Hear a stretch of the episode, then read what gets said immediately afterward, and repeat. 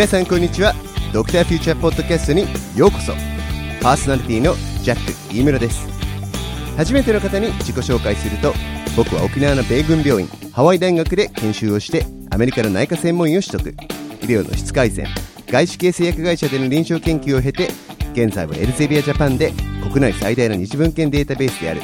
今日の臨床サポートの編集長をしています。仕事柄いろんな分野のトップランナーとお話しさせていただくことがあり毎回たくさんの学びがあるんですがこれを自分の中に留めておくのがもったいない。皆さんとシェアしたいと思ってこのポッドキャストを始めました。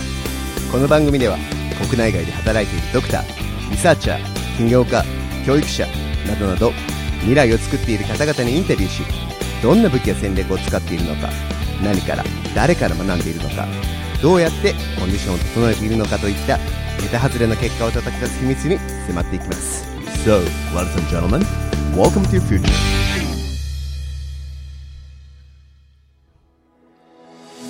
第4回は乃木正幸先生です。先生は2006年京都府立医大を卒業。宇治特集会病院で初期研修後期研修を修了されました。2011年に渡米されハワイ大学で3年間のジェネラルインターナルメディスンのレジデンシーの後1年間チーフレジデントを経て現在はクイーンズメディカルセンターでホスピタリストとしてご活躍されています。今回も先生の学生時代研修医時代そして今の専門に至るまでの話やプロダクティビティの秘訣をはじめイギリスやアメリカでの短期留学で受けた衝撃。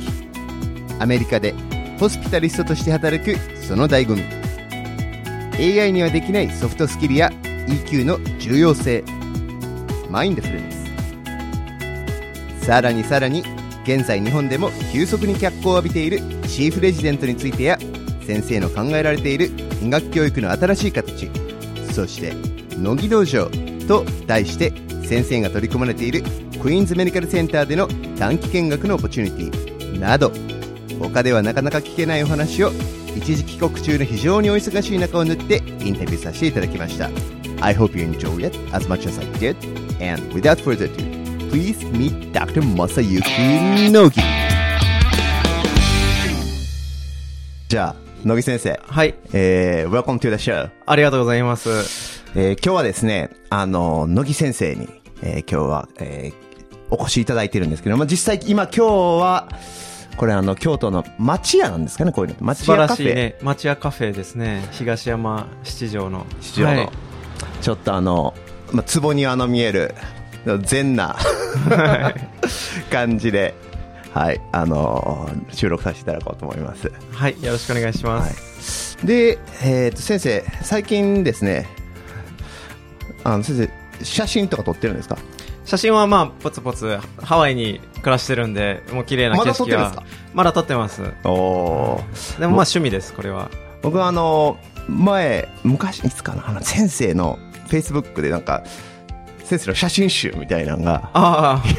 上がった時に。あ、はい。なんかねすっごい綺麗なと思って。ああ、ありがとうございます。なんかね変に気に入ったのがなんかの道路標識を撮ってるのがあって。ああのこっちこのストリートこっちはなんとかストリートみたいな、はいはい。あこれかっこいいなと思って。実はこの間真似して、はい。ハワイ行った時撮ってきたんですああ、いいですね。ハワイはどこも絵になりますよね。まあ確かにそうですよね、はい。山も登ったりしてるんですか？山もたまに友達に誘われた時にだけ、わざわざ一人では行かないですけど、はい。家族でも？家族でも、あ、一時期行ってましたけど、簡単なコースだけ、マカプーとか、ダイヤモンドヘッドとか、い一回だけココヘッド上がりましたけど、ココヘッド行ったんですか？ちょっと家族が辛かったです。あれは家族はきついですよね、はい。僕もダイヤモンドヘッドは子供をちっちゃい時おぶって初日の出見に行きましたけど、おーはいいい思い出です、それは。うん。いやいや。でですねえーっとまあいつもの通り、えー最初はですねあの先生の、まあ、ヒストリーテイキングから始めさせていただきたいと思うんですけれども、先生、まあ、2006年はい。卒業ですよね、そうです。で2011年にハワイに来られてで多分僕が先生と最初にお会いしたんがクワッキニで、オブザーバー、私がしてた時ですね。最後先生、1ヶ月だけ、1ヶ月早めに始めたみたいな感じですか ?6 月から。そ、それでしたっけ？ああ、いや、多分もう、オブザーバーの時、2010年の2月だったと思うんですけど、時か。先生が上級レジデントそうですね、僕がシニアで、で、片山光也先生が、あの、インターンだああ、そうやったっ。ていうチームにそうや、そうや入って、。そうや、そうや。ハワイまで来たのに偉い日本人が多いや チームでしたね。確かに。いやー、あれ、クワキニの、でも先生、僕びっくりしたんが、だから、あの時、え先生あの時何年目だったんですか？あの時、ちょうど5年目でしたね。あー4年目かな ?4 年目の終わりぐらへんで、まあ次の4月から5年目になるっていう年だったんですけど、あれで4年目か。ちょうど勤めてたその特殊会グループの派遣っていうか、で1ヶ月行ってたので、後研修医向けそのあのっ、たんでですすね、はいクワキニと。はい。あの時先生、すでになんかこう、チームの医学生とかにこう、何を、何をしてたのかな？なんか、えまあ、か、中心静脈カテーテルか、なんか、スワンガッツかなんかのは、あーなんかそうですねこう、アフターカフでこう教えてて、はい。うわ、これすげえな、みたいな、こう、もうすでに完成してるな、みたいな。いえいえいえ。いや、あの時本当にあんなに日本人がいるって知らなくて、来るまでは。行ってみてびっくりしたことが、の一つがそうでしたね。だし、自分がこう留学を漠然と考えてたのが、なんか本当に具体的に見えてきたっていうか。ああ、なるほどね。っていうのでは大きかったですね。あの、あの1ヶ月は。で、もう本当にますます来たいという気持ちは高まって、で、その後、うん USMLE を本当に受けるきっかけになったので、ああの後に受けたんですか？あの後に受けたんです。後に受けたんですか？はい。あステップ2取って、 one、two取ってから来たとか何にも取ってなかったです、あの時。漠然と考えてたんですけど、もう帰りの、帰る直前に、はい。もう、ウェブページ行って、ポチポチポチって、全部申し込んで帰ったんです。USMLE ですか、はい。問題集も解いてないのに？問題集はと、問題集は、まあ、ちょこちょこやってたんですけど、いや、そ解いてなかったです。まあ、まあがっつり、やまってなかだっ、たです。あれ2月でしょ？まあ ?4 月にステップ1受けて、7早いな月にステップ2の CK 受けて、9月にステップ2の CS 受けたんです。もう詰めて。えステップ、まあ、ステップ2とか CK はまあ、臨床だからまあ、多少いけるじゃないですか。まあ、はいまあ、先生4年目だから、まあ、産婦小児はちょっと忘れてたかもしれないですけども、はいまあまあまあまあ、まあ、内科、メジャー系はいけるじゃないですか。でも、ステップ1とかって、きつかったですね別物ですよね。あれだってもう忘れてるでしょ、4年目になったら。もうまさ成果とにか。そうですねだしもうちょうど子供一人目が生まれた直後だったので勉強時間確保するためにはもう朝しかないと思ってうんそこからもう朝4時に起きて勉強し4時ねてから出勤するっていう日々が始まったんですね。カプランですか、カプランです。オンラインのはい。キュ Q バンク。Q バンク。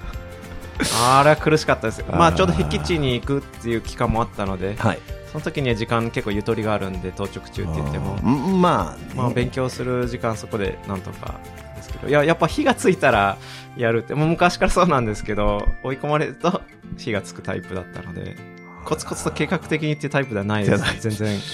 え、じゃあ、2月から2ヶ月でステップ1取って、はい。で、そこからステップ2までは何ヶ月だったんですか？そこからは4月の7月の3ヶ月ですね。ああ、3ヶ月か。で、まあまあ、CK は先生帰国子女ですから、まあまあね。まあまあ、お好きみたいなもんですからね。はい。え、じゃあまあ、まあ僕、その、最初先生に、あの、ハワイでお会いしたときに、まあ、す、すごいですね、みたいな多分話してくれたと思うんですよね。で、なんでそんなすごいんですかみたいなこと聞いたときに、確か先生、まあ僕、ずっとなんか日本で、その、まあずっと研修してきたけど、はい。その、まあ、国際標準というかアメリカというか、で、まあやってるのはこんなのなんかなと思いながら自分で一生懸命勉強してきましたみたいなことを言ってはったとはい思うんですけど、そうです、ね、だからまあまあ下地は別になんかそれまでな何アップトゥーデートとかハリソンとかそんなんだったんですか？何で勉強したんですか？勉強は大抵あの商業誌ですね。レジデントノートとかメディチーナとかそういうなんか総合内科系の雑誌が好きではい。あのまあ有名な人が上手に書いてくれてるっていうのもあったんで読んでたりしてでも国論文論文とか英語論文とかそんなの読む習慣は全然なかったので、うんあーこれはいかんなと思ってあのオブザーバーシップをきっかけにすごく読むようになったんですけど。はい。でもその医学教育のシステムコンピテンシーとかそういうのはこう漠然とは聞いてたのであの自分がチーフレジデントをやってた宇治特集会病院はいでもななんとかしらこう1年間を通して計画的にカンファレンスの予定立てたり勉強会の設定したりあとポートフォリオを導入してみたり いろいろは試みてたんですねいろいろやってますね。やってましたすでに4年目にして。あの時代に。すごいですねで。もちょっとこう、なんか違うなと、なんかうまいこといかない、しっくりこないなっていう思いがあったので、本当にそれがアメリカのあのレジデンシープログラムのやり方なり見たときに、あ、これかと思って、これはちょっと自分で飛び込んで体験してみたら、ますますこう理解度は深まるだろうなと思って、自分は本当にその表面だけを見て、形だけ真似してたんだなっていうのは、あの時実感して、まあ、生で飛び込んでみても、まあ、わからんとこってありますよね。ねれはね、やっぱり、まあ、どこまで行っても。まあまあ、今思えば全然自分はその教育の初心者で、ちゃんと体系だって学んでもないし、受けてもいないという、そそういうのを本当に感じたので、あの、留学できて本当良かったです。あれは大きな、自分の人生の中ではゲームチェンジャーな1ヶ月と、その後の。1ヶ月はああその1ヶ月がでかかった。い。でかかったですね。ああ、そうか。で、先生、じゃ英語は、まあ、あれですよね、小学校3年生までは、オハイオにそうです父の仕事でオハイオにいました。まあ、でも例えば小学校3年生の日本人をいきなり日本の医学部に掘り込んでも分かんないじゃないですか。やっぱり語語彙というか言葉というか。そうですね。どうやって英語さらに伸ばしたんですか？まあ、英語力を維持するのは自分であの DVD とか映画とかドラマとか海外ドラマが好きだったんですね。あのビバリーヒルズ青春白書とか あの時代ありましたね。ER とかああの ER ねあの時代ね。まだ TSUTAYA で VHS を借りるような時代でしたけどそれ借りてもう何回も見て1回目はもう何もなしで聞いて2回目は英語字幕で見てとかそんな感じでリスニングを維持はしてたんですけどなんせこうスピーキングの方が全然話す相手がいないじゃないですか、まあ日本に暮らしてると。なんかそれは本当に錆びついたなと思ったんですけど、自分がこう旅行とかでオーストラリア行ったり、あの、海外に出てみて、英語しか喋らない環境に置いたら、なんなんかこう戻ってくる感覚はちょっとずつあったんで、どこかではくすぶってたんだと思うんですけど、あの、そういうえ英語の耳があったっていうのは非常に助かりましたね、ずっとその先も。うんまあ、耳と口？そうですね、喋るね発音が。は喋れる。はい。あー。それはまあ大きいかもしれないですね。子供の時。そうですね。で、まあ、あとは、あまりこの進学校には行かなかったので、日本に帰国してからは地元の公立の中学、公立の小学校入って、公立の中学校行って、で、公立の、まあ、県立の高校に進んでっていう感じで、一度もその進学校らしい生活はなかったので、まあ、勉強は自分でやるもんっていう、おそれはいい方に働いた？いい方に働きましたね。あの、やらされるで、まあ、人から強制されることでなんか好奇心の目を積まれることなくはい。っていうことですか、そうですね。まあ昔から塾はそんな好きじゃなかったんですね。うんもう座って黙って聞いてるだけじゃあんまり分かった気にはなっても結局身につかないってことはうん何回も体験してたので、やっぱり自分で机の上にいろいろ広げてじっくり考えてみて失敗してああだこうだ言ってるうちに本当に理解をするっていう。それは面白いですねそれだから先生はもうすでにアクティブラーナーだったってことですよねそうですね。あの、中学校の時に出会ったあの Z 会っていう通信添削、通信教育が、あの、自分の好きなレベルで選べて、科目ごとに、どんどんやろうと思ったらどんどん難しいことできる。それがやっぱり自分に合ってたっていうのはあるんですけど、多分土台としては、あの、アメリカの小学校に通ってたっていうのが一つあると思います。なるほどな。アメリカの小学校ってこうレベルに応じて飛び級が普通にあったり、僕の行ってたところは結構そういう先進公的なはい。おで、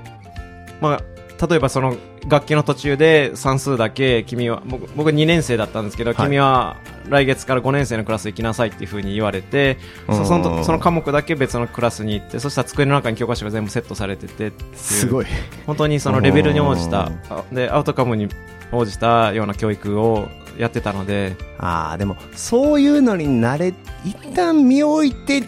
日本に帰ってきたっていうのは大きいかもしれないですね。そうですね、うん。僕もあの6年生の4月の時にまあ1ヶ月桑切りに行ってはい。でまあそこでまあ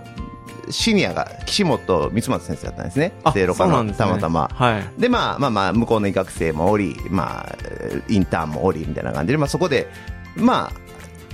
どう学ぶか、どう、まあ教えるか、はいみたいな、やっぱり勉強の仕方みたいな。のを学んで帰ってきて、まあ、医学部の6回生の残り、研修1年目、2年目か、めっちゃ変わったので。なんか、そういうのを見て、帰ってくると、まあ自分である程度できるとこっていうのは。あるかもしれないですね。そうですね。うんなるほどな。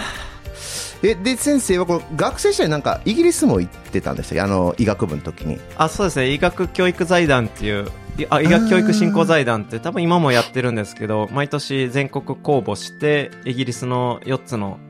大学病院に、んあの、派遣するっていうので、ちょうど僕が応募した時に、あの、サウサンプトン大学っていうところにあの、行ったんですけど、はい。そこが初めてですね、その海外の医学部生と直接触れ合う機会っていうのが、もう衝撃でしたね。衝撃でした。すごいでできるんです。もうイギリスの医学生が。5年生同士。いや、向こう3年生でした。向こうは5年間僕5年生だったんで。あ向こう5年かで、向こうは5年間のうちの3年生が、うんその、いわゆるポリクリみたいな感じで臨床実習してるんですけど、で、僕は派遣で行ったのが、膠原病内科2週間と消化器内科2週間っていうスケジュールで行ったんですけど、はい普通にその膠原病の教授が心電図の読み方とか、基本的なそういうジェネラルなところを教えてたり。膠原病なのにってことですね。そうなんですそうなんですで、まあ、卒業した後のハウスオフィサーっていうんですけど、研修医みたいな立場の人も、あみんなジェネラルにホスピタリストみたいなことをしてたり、GP っていう開業医みたいなことをして、うん何年も何年もジェネラルなことを積み重ねて、ようやく試験を受けて専門が選べるっていうそういうから厳しさがあったので、専門を選ぶとレジスターっていうちょっとかっこいい称号が与えられて、あ。あ、イギリスはそういうシステムなんですね。はい。で、まあその中でやっぱりこう普通に日本の医学部の勉強のまま日本の研修普通にしてたら海外では通用しないのかもなっていう危機感が出てきまあ、て、3年生でそれやったらちょっと衝撃ですよね。やばかったですあそれで、あの、まあ医学部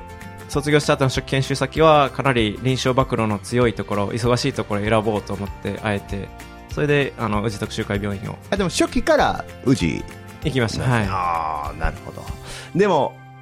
その経験をしてたから、やっぱり変わりました。その初期け、まあ、宇治特集会での4年間なり、まあ、医学部の最後の2年間なり。そうですね。あの、い医学部の最後2年間はもうちょっとこう友達と、あの、まあ、下宿してたんで、一人暮らし同士の友達見つけて、夜部活終わった後とか集まって、こう臨床推論のちょっと勉強会自分たちでやったり、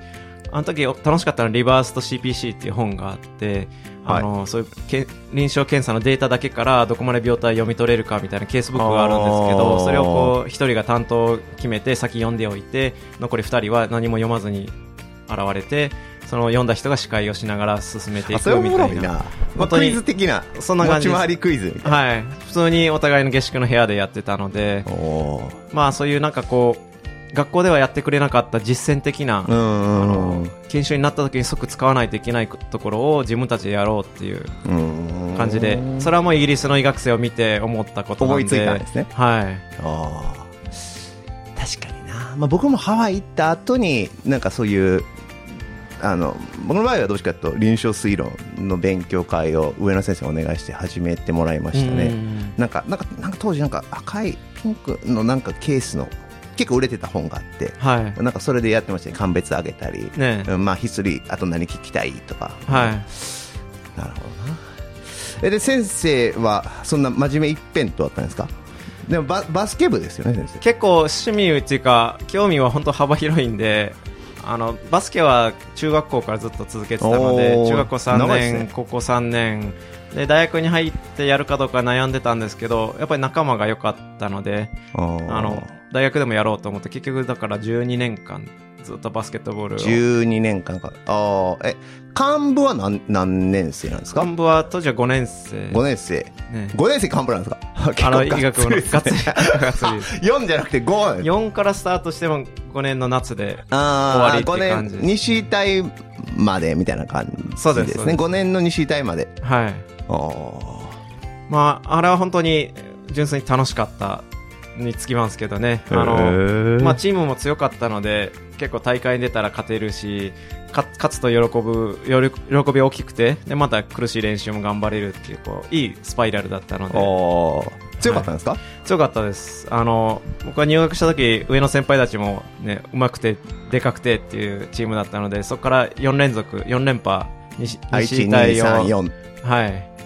でやっててで自分が4年生になってキャプテンになって、はい。でその年の西対5連覇がかかった大事な大会ではあの負けましたね。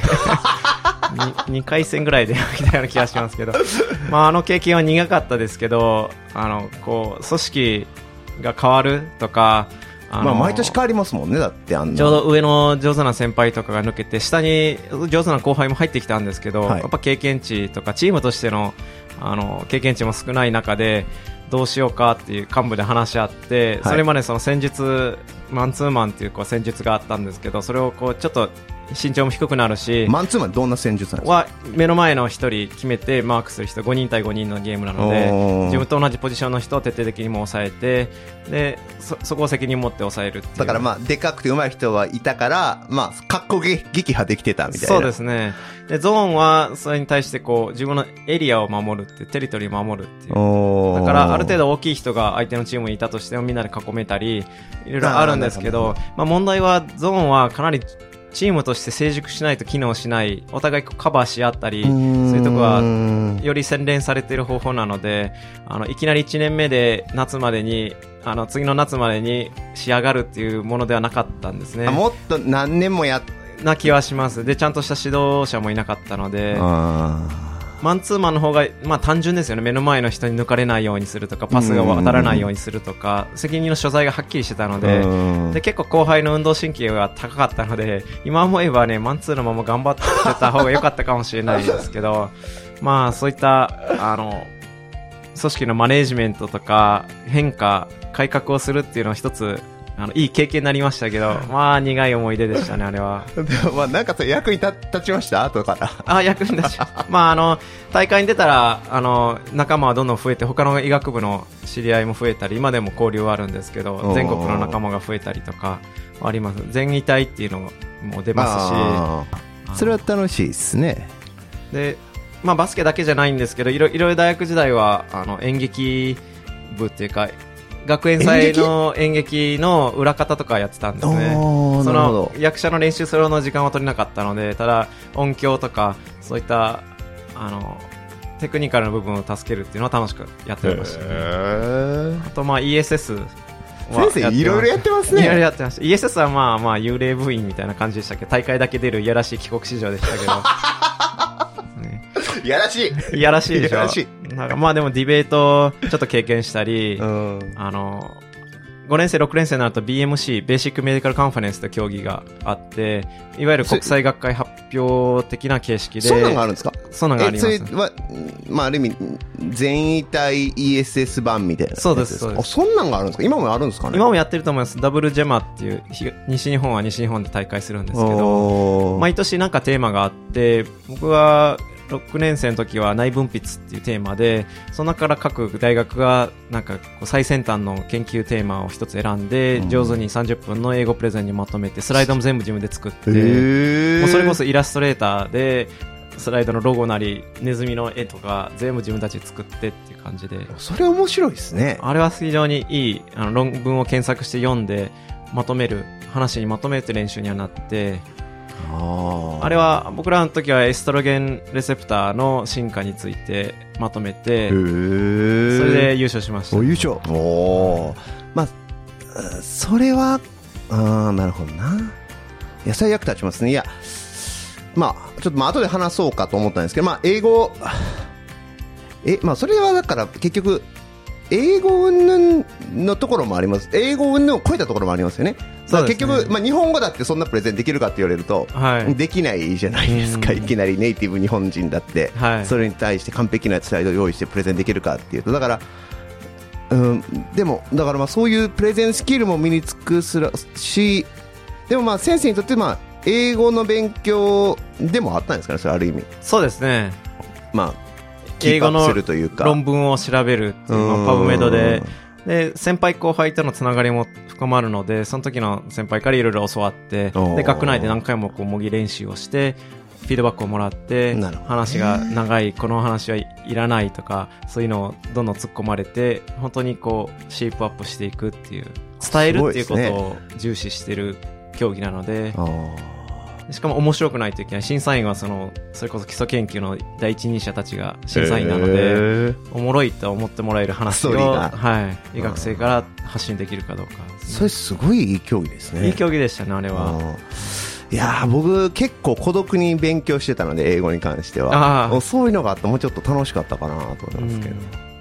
まあえーでですねそうそう。で学生さんからの質問があったのが、はい。まあいつからまあ総合診療的なことをやろうと思ったんですか？あまあ、まあ、総合診療って、まあ、日本でいうと、まあ、救急的なのから、まあ、プライマリケアまで、いろいろありますけど、まーまあ、最初の初期研修先で選んだうち特集会が救急の研修をかなり重視したところでどの科をローテーションしたとしても夜は4日に一遍 ER の当直があるようなところで常にその救急に関しては2年間ずっとうん。意識し続けてたのとあの離島ですね。離島僻地とかの研修が義務で入ってたので僕は全然嫌じゃなかったんですけど奄美大島の瀬戸内特集会病院ってところに行ってで2ヶ月やってみてやっぱジェネラルな力総合診療総合内科が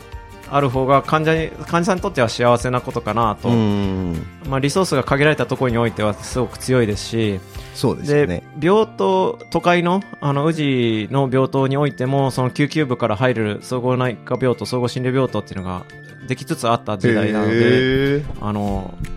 その自分たちで管理できるで ICU から病棟から退院サポートまでを一貫してできるっていうのは本当に楽しかったんですね。うんで、実は僕医学部出た時には小児外科医になりたかったんですよ。ああ、そうなんですか。はい。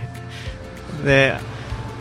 まあその、自分のいた京都府立医大の小児外科医局派遣が行ってたのがそのうち徳洲会病院だったので、はい結構そういう小児の先天奇形の手術とかも結構やってたんですね。ヒルシュスプルング病とか。うん。一市中病院にしてはけ結構やオペをやってたのでそういうのを体験できるから教えてもらえるかなと思う思いもあって選んだんですけど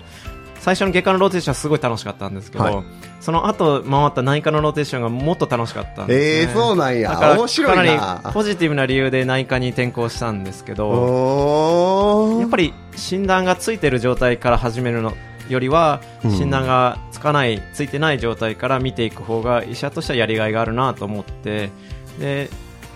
まあ、技術とかそういうのって教えたら結構誰でも身につくところありますね、カテーテル入れたり内視鏡したり。あのでも診断に関しては本当に医学の知識プラス集積された経験値があってでかつ、まあ、コミュニケーション能力もあってそういう総合的ないい診断がつく医者に出会えるかどうか患者さんにとっては運ですよね。運もうありギャンブルですね。選べない以上は、だからそういった自分を選んでもらったらあいいいい診断医になれば患者さんにとってはラッキーな人になる。そん今もですか？その時は診断すごくメインだったんですか？興味が。それとも今今もそうですか？今もそうですね。割と診断が強い。そうですね。後期研修の時は結構あの興味は点々としてて最初感染症にすごいハマってうん。感染症医でやっていこうと思ったんですけど次の年には膠原病に興味が広がって、まあ、不明熱が好きだったんです。不明熱がもうまさにこう喜びを感じる分野だったので でもう一つ足りないのはオンコロジーですね腫瘍の部分の勉強が足りないなとは思ったんでそれはアメリカに来てからあのしっかり勉強しようと思った一つですけど、あので集中治療も好きだったんですけどいろいろやる中でやっぱ一つに絞るっていうのはあの他の分野を忘れちゃううんすごく危ういことだなって思思ってたのでジェネラル総合診療で行けるなら生き続けようと思って今にのそのホスピタリストって仕事があの、まさにぴったり。まあ、日本の総合診療っていうと、外来もして、病棟もしてね、ICU もちょっと見たり、在宅もしたりっていう風に、かなり縦にずっと継続的に見ていくうん感じのイメージあるんですけど、アメリカに、ではその診療の場で分けてる感じですよね。外来のジェネラリストがプライマリケア医であって、病棟のジェネラリストがホスピタリスト。で、ICU 系は、のジェネラリストがインテンシビストで緩和ケアとかあの回復期のスペシャリストがジェリアトリシャンってういう、んそういうふうにこう、レベル、診療の場で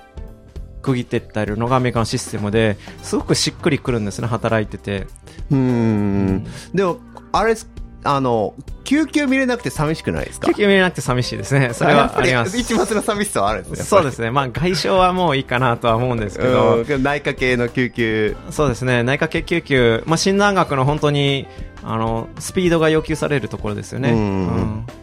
なので、まあ、それは今でも忘れないようにはしようとは思うんですけど、うんじっくりと、あの、腰を据えて、あの、診断に立ち、む向かうっていうプロセスも、はアメリカで学んだことですね。最初の2年、最初の5年間日本での研修は、そういったスピード重視の、うんまあ、いわゆるシステム1的なところのトレーニングだと思ってやってましたけど、アメリカに来て、その、じっくりと考える、臨床推論、鑑別上げて、論文を読んで、マネジメントも難しいのが出てきたら、クリニカルクエスチョンが出てきたら調べて修正していく、そういったシステム2的な、ゆっくりしたやつはアメリカでじっくりと。まあ、確かにそっちはホスピタリスト向きかもしれないですね。うんあの、まあ、まあ、救急はどうしてもやっぱり、ワンで行かないといけないところもそうですね。強いじゃないですか、どうしても。なるほどな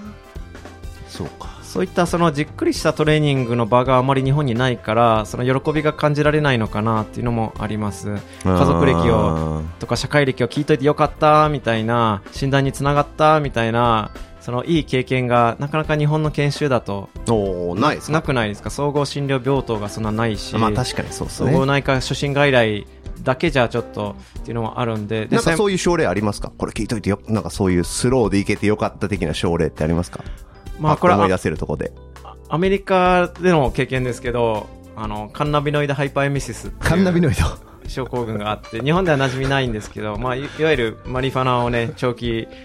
に使ってたら、もう10年、20年も経ってたら、最初は吐き気を抑える作用がある、うん。その、カンナビ、カンナビスって言うんですけど、カンナビスって成分が逆に吸えば吸うほど吐き気が出てくるっていう逆転現象が起こる。へもうそれってなかなか患者さんから明かしてくれないし、で不思議と入院してきたら吐き気が止まるし、あの入院して点滴続けたら良くなってあ帰る、あ胃腸炎かなぐらいの感じで、いつも見逃される疾患があるんですけど、まあ、病歴で唯一一つそのあったかいシャワーを溝落ちに当てると吐き気が収まるっていう、もう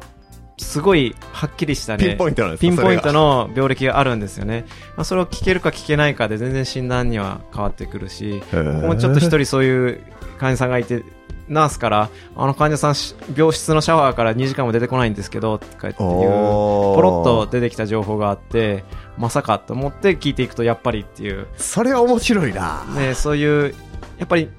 大人の内科の僕の好きなのはそういう行動、何かしら理由があるんです病気になる理由と、それに対応する行動っていうのが見えてあるので、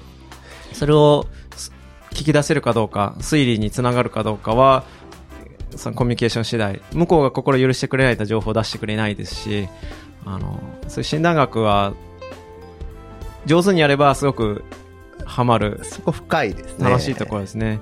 検査は後付けで、あ、やっぱりな、ぐらいの感じで、画像とか、あの、もう読まないといけないですし、今やなくてはならないツールですけど、やっぱり論文とか見てても、問診診察だけで8割診断がつくって、昔の人が報告してたうん感じを、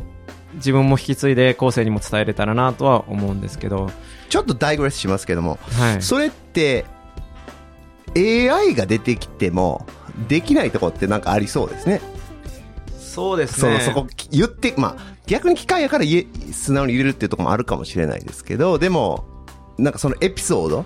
その、2時間もシャワー浴びてるんですけどっていうところでピンとくるかみたいなそうですね。ところって、ひらめきの部分、想像の部分はありますし、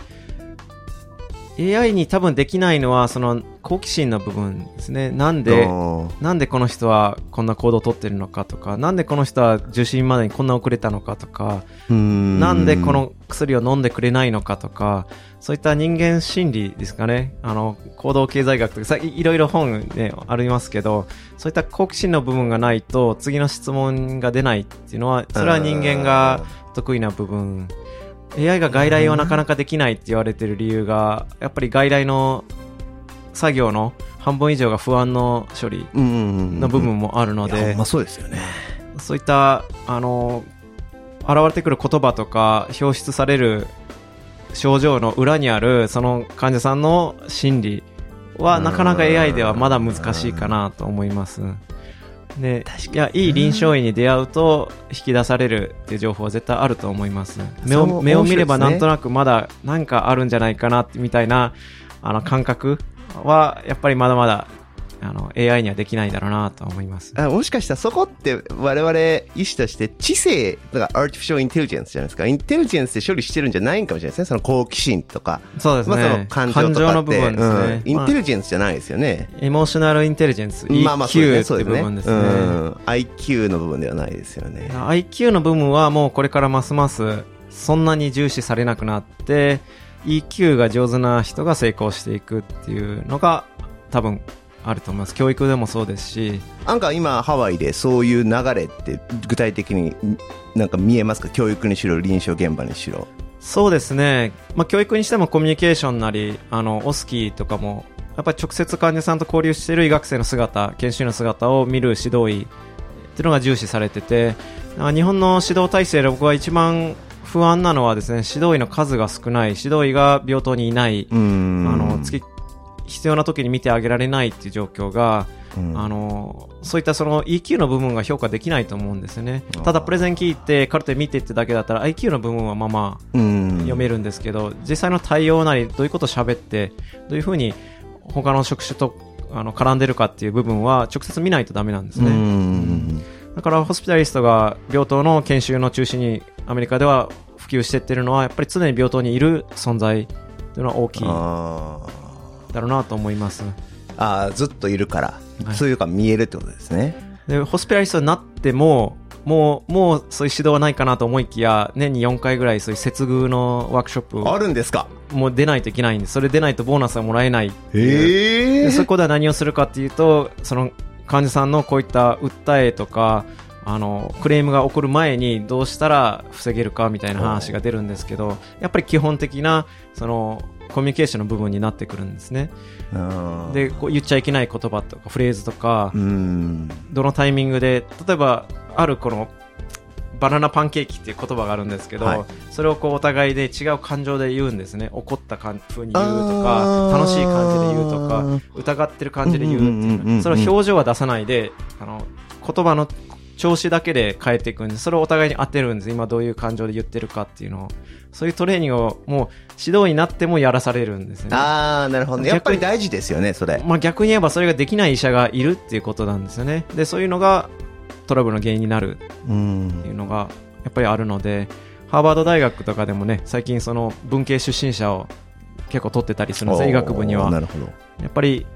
理科算数数学あのそういうのが得意な連中ばっかり集めてもよりももうちょっとバラエティに富んだ経済政治学うん文学音楽あのそういうのを学んできた人にサイエンスを教えた方がより深みのあるいい医者になるんじゃないかなっていう。それってまあそうですよね。そうですよね。今になってみんな気づくんですけど あのその知識とか計算とかそれだけじゃ医者は成り立たないってことにみんな気づいていかないといけないようやくまあそこがね。AI が出てきてはい。脅かされてきたからそれはあります。気づいてきたんでしょうね。教育も形を変えていかないといけないんですけど、うん。そういうのってレジデントにもトレーニングしてますか？そうですね、あの、伝え方とか、僕もベッドサイド改心するときに、診察の技術を見るっていうのも一つあるんですけど、患者にどういうふうに説明しているか、チームの方針とか、検査結果をどう上手に伝えているかっていうのはよく見るようにしてます。で、今の伝え方は多分伝わらないよとか、多分これを、こういう言い方の方がいいよっていうあふうに。結局いくらオーダーバシッと上手に入れたり検査結果がバシッと解釈できたとしても患者さんの行動変容につながらなかったら健康にはならない、患者さんの行動が変わらなかったら医者として意味がないぐらいの勢いで教えていかないうん。ととは思います。アメリカはその点チャレンジングですよね。なかなか行動変えてくれないですけどよっぽど上手に伝えていかないとだからオーダー一つ検査一つするにしてもなんでそれをするのかって毎回説明しないと受けてくれないぐらいね厳しい環境にいますから今は。うんまあ相当な時間を患者さんと喋る時間に費やしてますね。まあ、僕がアメリカにいた2008から11は、そういうスキルってそこまでフォーカスされてなかったんですけど、うんまあやっぱり、この間も、まあまあまあ、毎年前 ACP か SHM とか言ってるんですけれども、うんまあ、今年の SHM でもやっぱり、あの、さっき先生がおっしゃったバナナパンケーキじゃなくて、何やったかな。まあ、あ数字か。数字をやっぱりいろんな感情で言って分かるかみたいな。まあ、ほほぼ同じエクササイズだと思うんですけど、とか、まあ、あとは、ベッドサイド会心うん。で、まあ、患者さんをまあ巻き込んで、うん。まあ患者さんのいる前でチーム会心を、うんまあ、する。で、それで、まあ、どう、どうじゃあやるのかみたいなのがあって、ああ、こういうところにシフトしてんだなって思ったんですけど、まあ、やっぱそうなんですね。そうですね。あの、それこそウィリアム・オスラーの時代に教室でだけ教えてた医学生をちゃんとベッドサイエンスで出て、っていうとこから今の現代のアメリカの卒業教育が始まってるんですけど、うん近代的なところは。また、ちょっとずつそれが逆行してって、コンピューターの中のデータだけ。いわゆる iPatient ですね。 iPatient っていう話ですね、になってきてるっていうので、やっぱりそういうコミュニケーションの部分が、おろそかになるとうん。医学教育はダメだろうなとは、漠然と思うので、あそういった中で、コミュニケーション上手に取れる内科医っていうのは、絶対役に立つと思いますし、病院にとっても必要だと思いますし、自分が、ね、自分の身内が入院した時に誰に見てもらいたいかってなると、やっぱりよくできる総合診療医っていうのは安心感があると思いまーすね。うん、まあそうですよね。だからまあいろんな意味であのコミュニケーション能力は絶対鍛えていったら絶対いい医者になるそれはどの分野に進んでもそうなんですけど医学生とか研修医の皆さんにはそういった点も強調したいなと思うんですけどで将来的にリーダーシップとか取っていく人っていうのは、よそういった EQ のワークショップとかアメリカではちょこちょこあるんですけど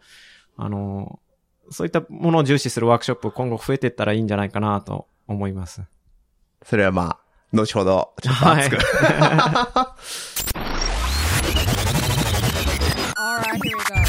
Doctor Future. じゃあちょっとここらでですね、ちょっとギアを変えてですね、はい。えー、まあ先生の、ちょっと、まあ、秘密というか、はい。まあ、レシピというか、まあ、ルーチンというか、まあちょっといろいろちょっとあの、レビューオブシステムズはいをちょっと聞かせていただけたらと思うんですけれども、まずはまあちょっと先生の、まあそれこそそうですね。先生、なんかよく日本で見る気がするんですけど、最近はそうですね。ついこの間なんかあの、ディープ新宿でもなんか、あ、そうですね。新宿で飲みましたね。飲みましたね、ヘビ、ヘビの天ぷら出てきて。あれはすごかったですねすごかったですけど。で、で、ど、どんな生活なんですか、今？今、ホスピタリストっていう仕事は、えっと、2週間働いてぶっ通しで、はい。で、2週間休むっていう。で、ティーチングそうですねチームなんですか、先生、今？最初、ホスピタリストになって最初の3年間はソロで働いてたので、ティーチングじゃなくて自分一人だったんで、はい、その時に1週間働いて1週間休み。セブンオン、セブンそうですねで、それ今が、まあ、2週間を、2週間オフの。そうです。今はもう専属の、あの、指導の立場になったので、はいだからまあこうやって日本にパッと来たりも、あの、できるんですけど、いいですよね。僕がハワイにいた時の指導医のドクター・デイあ、はい。はなんか半年オン、半年オフとかいうなんかこう。それは、ちょっとすごすぎますね。結婚される前、なんか、はいなんかカナダに山、山に半年登りに行くとか言って。それはすごいですね。半年オンでもう死にそうですね。まあまあ、ノクターニストだったので、あ夜だったのまあ、週3、夜だけ、うんうん、で、半年オン。うん。まあ、病、あの、外来がないっていうことは、こういうことができる。働き方改革ってね、日本でよく言われてるんですけど、こういった診療の場を絞るっていうだけで、働き方がぐっと自由度が増えるっていうのも一つ、あの、アメリカに行っての発見でしたね、これはまあ。確かに、これイノベーションですね、ある意味。これ日本でできたらね、すごいなと思いますけど、うん、まあ、女性も働きやすいですか？ホスピラリスト結構女性多いです。半分以上女性じゃないですかね、僕の同僚、今うんまあ、日本でも救急ってちょっと働きやすかったりするじゃないですか、女性でも。シフト制なんでね、だから完全に。うん。まあ、それに近いところも、そうですね、ベッドフリーな診療科でじシフト制にするか、まあ、病棟は持ったとしても、うんそういう、やっぱりシフト制にして、お互い拮抗した実力の人で組んで、あの、申し送っていくっていう、うんその方法はあると思いますけど、外来も年中持ちながら病棟を持ってなると、やっぱ外来開けられないじゃないそうですか。なんですよね。うんそうなんですよね、本当に。わかります。シフトがミソですよね。僕もやっぱ外来一応やってるので、細々と。あ、そうなんですね。うん、だからまあ、例えばやっぱり数ヶ月ちょっとなんか、ボストンとかで勉強したいなと思うんですけど、まあやっぱちょっとね、外来開けられないから、そうですね。かうんまあ、代わりを見つけないといけないですよね。うん、ちょっと厳しいな。なるほどな。やっぱいいな。で、えーっと、先生なんか、まあこれ先生に聞きやすいですね、これ質問。ブートアップルーティンってありますか？朝の。朝ですか？はい。まあ、早起きしたとしたら、あの、メールのチェックしたり、あの、まあ、まあ、コーヒー飲みながら何かしらパソコンで論文読んだり、ちょっとこう、静かなんですね、とにかく朝が。先生何時に起きますか？朝、調子が良かったら4時に起きます。4時？はい。4時？そして？それが寝るの早いですよ。寝るの10時ぐらいに寝るんで、小さい子供がいると絶対その方がなんかしっくりきたんですね。一緒に寝てしまって、朝早く起きると。で、まあ、4時に起きて。4時か、まあ、5時には起きたりすることが多いですけど、まあ、そういった頭がすっきりで起こせばいいじゃないですか。夜11時とか12時にコーヒー飲んで必死に頭を起こして作業するよりももうすっと寝てしまって朝早く起きてででコーヒー飲んで頭目覚めさせて何か作業する方がいいので最近ではまあそういう執筆なんか書いたりあ朝一でも。はい。村上春樹みたいですね。ね、いろいろあの集中できる時間が朝の一番あるなと思うので、あの昔からそうでした。昔は夜型でした日本に。昔夜型でした、もう完全に。ただ、子供が生まれてから朝型に切り替えて、さっき言ってたあの USMLE の勉強の時から、もうずっと朝4時起きがしっくりくるなと、もうだから業務が始まる前にやっちゃう。やっちゃう。うん。そうですね。それがまあ昔は USMLE で今は執筆。執筆したり、論文読んだりですね。でそれもう朝の60分はそんな感じですか？もう4時から60分間ぐらいは。そうですね。おお朝飯つくんですか？朝飯は子供らが起きてくる6時ぐらいから食べる。あ一緒に食べて、はい。で、出勤、7時からの出勤なので、まあ、病院から近いんで、6時50分ぐらいに家出れば。えー、そんな近いんですか？はい。はい。そんな近いんですか？そうです。5分で着くんですか？クイーンズまで、はい。チャリで5分っていうあ。チャリ、はいあ車じゃなくてチャリなんですね、はい。あその方がまあたまにまあ降りますけどそうですね。まあそうで雨さえ降らなければ。リライブルですで、ねポッドキャスト聞いたりもします、その時。たった5分ですけどね。何聞いてるんですか？あの、カーブサイダーズ。おおあれ結構長いじゃないですかそうですね。だからちょこちょこと、小刻み、あの、細切れに聞いてるんですけどあれ楽しいですね。楽しいですねあれまさにな、なんかこう、総合、ジェネラリストとして知りたいところを専門医に聞くっていう感じの番組のうんまさにまあスタイルなので。カーブサイドですよねそうですね。うんなので、で、結構あの、勉強法なり、あの、教育的なところのマインドが高い人たちが司会してるんで、うんあの、非常に楽しい番組です。先生 ACP 行かれました？今年今年行ってないです。あ行かれなんか結構ライブでやってましたよね今あ、年そうなんですね。うんいや、会いたかった。今度 ACP 行ったら声かけてみようと思います。ぜひぜ えーっと、先生、えーっと、他、ポッドキャストとかって聞かれてますか？ Curbsiders 以外に、例えばなんか、 New England Journal Medicine の、 New England Journal Medicine の、あの、 weekly のね。サマリーみたいなはい。それは、あの、車の中で、例えば子供を学校に送ってって、帰り15分ぐらい一人でドライブするときとかは、あれ聞いたり聞かれてします。、ジャマとか、ジャマも聞いてましたね。ジャマレビューっていう番組があってうん、その時は一つのトピックを深掘りするみたいな番組があって、そっちの方が好きでうん聞いてますけど、結構外来のテーマが多いんですけど、そうっすね。あの、うん HIV がんのスクリーニングがどうとかで、まあ、外来のことあんまりアップデートする機会ないんで、他に。うんまあ、あえてうん、ホスピタリストだけど、あえて外来のこと勉強しようと思ったら、そういうジャマの、そういうポッドキャストがいいかなと思って。いなるほどな。や結構専門医試験の更新に外来の問題も出てくるらしいので、ああんまりホスピタリスト、ホスピタリストでやってると、専門意識落とすらしいんで、バランスよく勉強しないとなっていうのはあります。へえ。他なんか、情報源ってありますか？えっと、そうですね、あの、ACP ホスピタリストっていう、その、あー、ありますね。ウェブ上のサイトがあったり、SHM のザ・ホスピタリストっていう、その、機関誌もウェブ上にあったりしてて、そこはうまいこと自分の知りたいトピックの最新のことをまとめて新聞みたいにしてくれてるのでうん、それがメールで配信されてくるのを読むと効率はいい気はします。。ACP インターニストじゃなくて、あそれもありホスピタリスト。あ、そうですね。ACP インターニストのまあホスピタリスト版があるんですね。ですよね。あとはリードっていうアプリがあるんですけど、I- iPad、iPhone で。READ。READ、あの QXMD っていう会社が出してるやつで、あそれの好きなのは自分のキーワードをこう登録しておくと、それに関連したものが、あの、パブリッシュされたら、メールボックス、自分の E メールに通知が来る。僕の場合は、モーストレッド、internal medicine っていうキーワードを入れとくと世界中の内科医が一番読んでるやつが送られてくるのへで、ーまあ間違いないじゃないですか。すねお王道に乗っかっておく。あと、 most popular っつって一番引用されてる論文もそういうキーワードで登録してるんですけおど、ーそれも送られてきたり、まあ、あと自分の興味ある medical education に関するキーワードで登録しておくとどんどん送られてくる。はまあ、そういうのをこう、 proactive scanning 言って、自分の興味のあるものをいかに楽にして入手できるかっていうシステムを作っておくっていうのは、障害学習においては大事だなって、ちょうどそうですねこの間、あの、福山じの広島 GIM でそういう話してきたんですけど、まあ、そういうシステム構築するの大事ですよね。はい。なんか、ノンメディカルな情報ってどう、なんか、取られてます？そうですね、あの、まあ、テレビでもいいですけど。テレビ見ないんですよ。なんか、なんかそういうテレビの前に座ってやる時間があんまりないっていうのもあるんで、やっぱり、ね、新聞も撮ってない以上は、あの、アップルウォッチつけてるんですけど、それの CNN のなんか通知がボロンって出てきたり、あの、そういうので見ることにが多いですね。アプリで見るっていう。はああとあのはい、ごめんなさい。えっと、夜のあのトークショー結構好きで。トークショー、どれ見てるんですか？あの、えっと、ジミザ・デイリーショーって言って、うんノア・トレバーっていう人が、うん、あれは面白い。え MC やってる、あの番組が結構アメリカなり世界情勢の時事ネタを面白おかしくうん語ってくれてるので、まあ、レイトレイトショーもありますし、レイトショーもあるし、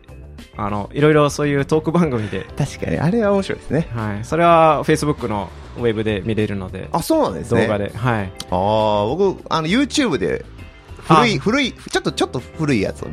あ、Facebook のその動画で登録番組いいねしておくと、どんどんトレバー、トレバーの2分間ぐらいの動画がどんどんアップされてくるので、へそれ楽しいです。寝る前にちょっと見たり、リラックスして。いいっすね。あの人面白いですね。す話術が賢いんだと思います。うん、いやね。コメディアンは。うん。で、えっ、と、先生、で、まあ、今、寝る前に言ってますけど、なんか寝る前のルーチンってありますか？ルーチンは、うーん、ないですかね。次の日の to-do を整理しておく。先生は前の夜にやる派ですか？そうですね。あ結構ギリギリに、締め切り ギリギリになるタイプなので、ちゃんと確認しとかないとうっかり忘れちゃうっていうのはあります。ね、で、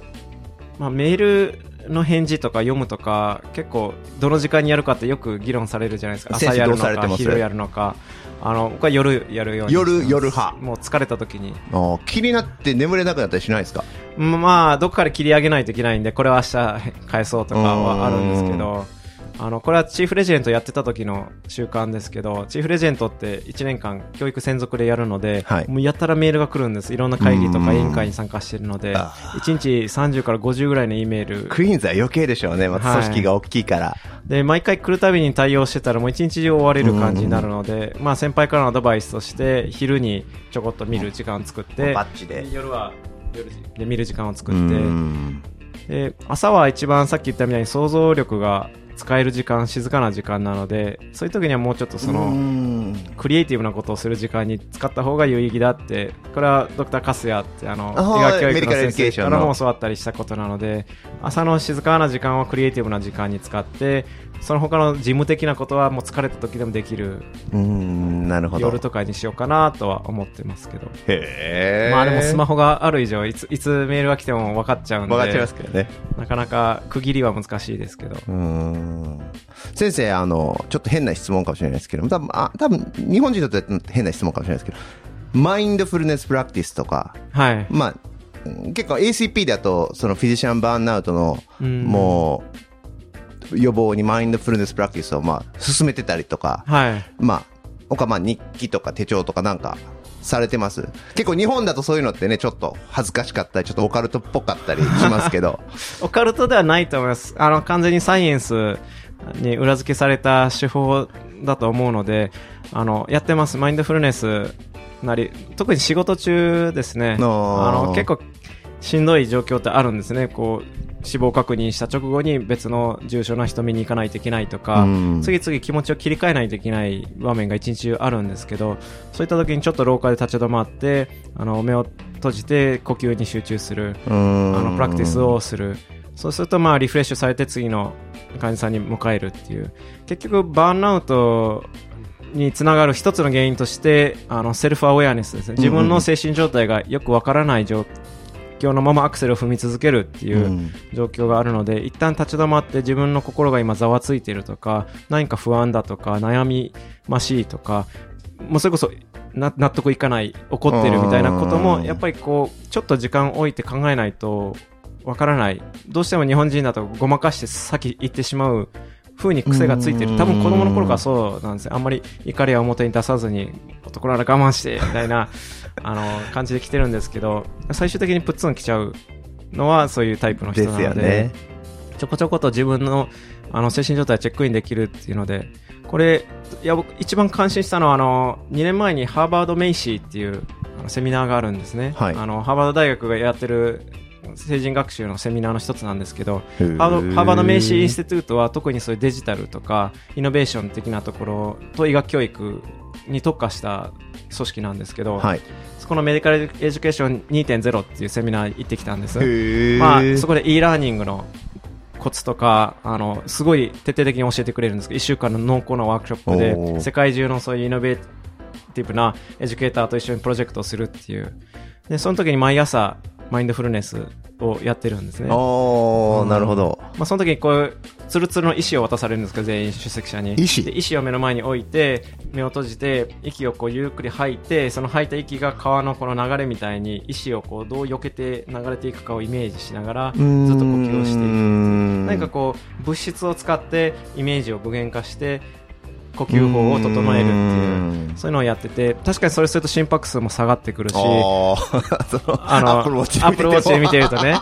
で、まあ、要は副交感神経をね、まあそうですね。活性化してうんリラックスしてっていう、常にストレスかかってると交感神経優位になるじゃないですか、うん血圧も上がって心拍数も上がってっていうそこをちょっとリセットする活動なんだろうなって自分の中では納得してやってます、うん。だからそれはあのオブザーバーでよくハワイに来て僕につく人たちにも伝えたりはしてるんですけどあの医学知識とまた別の話で自分の感情をチェックインするうん。どういう状態にあるから確認する作業は何か身につけた方がいいよと。受験勉強するにしても、新入職で新しい職を始めるにしても、何かしらそうやって自分を守っていくしかないかなとうん。思います。ありがとうございます。いや、そういうお話が聞けてよかった。あんまり、まあ、もともとね、多分東洋的なんでしょうけど、そうですね。あの、あんまりなんか、日本ではそういうのって、う。うんん、まだまだ、感情は抑えるもの、コントロールするものみたいなイメージがあるのかもしれないですけど、うん。感情は認めるもので、あの、それを、そうですね。そうですね。それに影響を与えるものが何かを認識することが大事なんだろうなとは思います。うん。まあ僕はあんまりその怒る方じゃない平島先生のやつも聞いてたんですけど、あよくわかりました。あの怒り、怒りって結構ネガティブなあの活動でなんで、あの、あんまり怒らないし、嫌なこと結構忘れるタイプなんで、はい。よく前向きっていうか妻に言われるんですけど、まあ疲れるから怒らないのかなとも思います。あー、なるほどな。日記ってつけてないですか？日記つけてた時期あります。あの、えっと、ワンデイリーかな。まあ、なんか、そういうアプリで書いたりもしたんですけど、最近は毎日つけるよりも節目節目に、あの、エヴァノートに、あ。の、まとまりでリフレクションをする、その、振り返りをするっていうふうに。週1ぐらいですか？月1ぐらいですか？えっ、と、月1ぐらいですかね。うんあの、ドクターカスヤのその、医学教育のフェローシップ取ってた時に、あの、全員受講生の義務として、ポートフォリオ、メディカルエデュケーターポートフォリオっていう特殊なフォーマットのやつがあるんですけど、それを始めたんですね。そう、その、まあ、大きなものの一つは振り返りですよね。うんなんか自分が教育活動したの良かった点、改善した方がいい点をちゃんとまとめて書いておく、振り返っておくっていう、あの、そういった癖はついたので、まあ、エヴァノートに常にそういうのをまとめて、人に見せれる形にもしてますし、ショショーケースポートフォリオって言うんですけど、見返しますか先生？見返しもします。見返しますかはい。で、人から、だから、フィードバックはすごく好きなので、自分と交流のあった人から後日メールが来て、なんか追加の質問があったり、感想があったりすると、大体全部エヴァノートに保存してます、それは。後で振り返りに使えるのでなるほ。ど。あ、それは面白いですね。そう、そういう、あーなるほど。そういう使い方できるんですね。あの、ジャネット・ハグバーグの personal power っていう本読んだことありますか？ないですね。僕、あの、古典なんですけど、それも medical education の fellowship の時に出会った本なんですけど、まあいろいろ内面的なパワーと外面的なパワーの違いですかうね。ん。アメリカの大統領であったり官房長官だっていうのは外的な、うん外的なパワーなんですけどマザー・テレサとかガンジーとかそういう人たちは外へのあの立場権威はないですけど内になる力は強いじゃないですか。ああ、確かにそうですね。結局どういう人がたくさんの人に影響を与えるかって言ったらやっぱそういう内なるパワーが強い人ですね。うん。インターナルパワー、うん。うんその表だったお金とか地位とかあんまり関係ないよそんなんいらねえよみたいな人が信念を貫いて頑張っていくっていう姿が人にやっぱりあの影響を与えるので時計先生もそうじゃないですか。まあそうですね。全然有名じゃないですけど、ハワイ、ハハワイ以外では。ただ僕ら接したらそのパワーには、かもう、もう、もうそうですよね。伝わりますよね。伝わるじゃないですかうん。ああいった、あの、で、そのジャネット・ハグバーグが6つのレベルに personal power を分類してるんですけど、パパワー、レベルの3がその power of achievement っていう何かこう、賞を得たり、地位についたり、まあ、それこそ有名になって出版して名前が売れたりとか、うんそういうので自信がつくっていう段階がレベル3なんですけど、その上のレベル4なんですね、それが。まだ。6分の4。6 6分の4で。分の3ですそれは3まだがそれなんですね。で、6分の4が何ですか？6分の4がパワー・オブ・リフレクションっていうパワー。へー。その人からどう思われようとあまり影響を受けないんですけど自分の中で振り返ることで次の原動力にしていくっていう自分の振り返りが上手にできる人ですねでそそうういう人は人からのフィードバックもちゃんと聞けますし、まあ、要は自分のブレとかズレとかがちゃんと認識できる人ですね、うん。アクティブラーナーもそうですし、なかなかその段階に達するのは難しいんですけど、あの、ポートフォリオを作り出すことで、そういったリフレクションのが上手になってくるはずなんですね。まあまだ僕はこの旅の途中ですけど、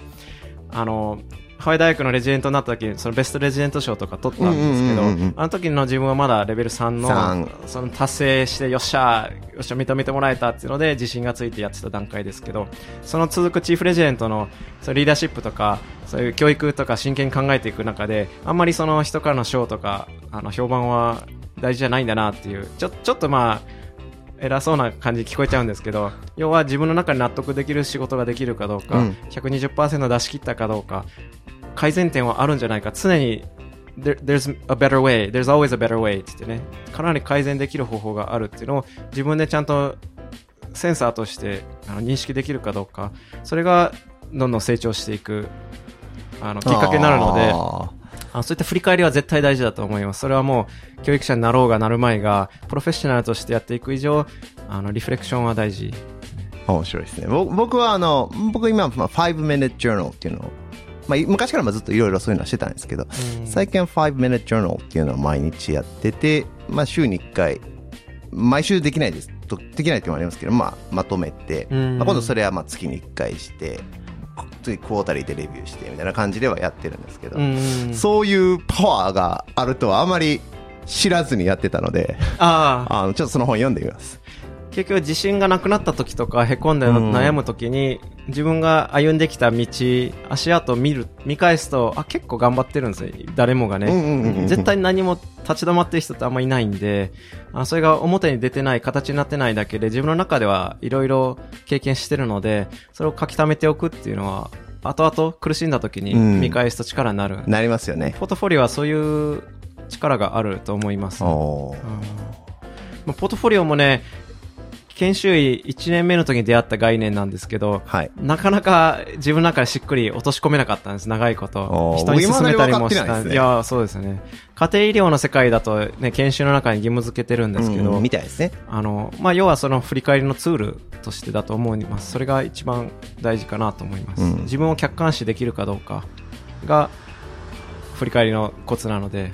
そうですね。まあ、ちょっと切り離すと自分と、まあ、メタ観察者というか、そこ、まあ、そうですね、メタ認知。メタ認知の切りのところに立って、まあ、自分を切り離すって感じですよねさ。っきのマインドフルネスもそう、自分がなぜこう考えているのかを考える。うん。もう少し上のレベルから俯瞰する。そういったのがプロフェッショナルの活動でも役に立ちますし、感情の部分でも役に立つし、っていうので。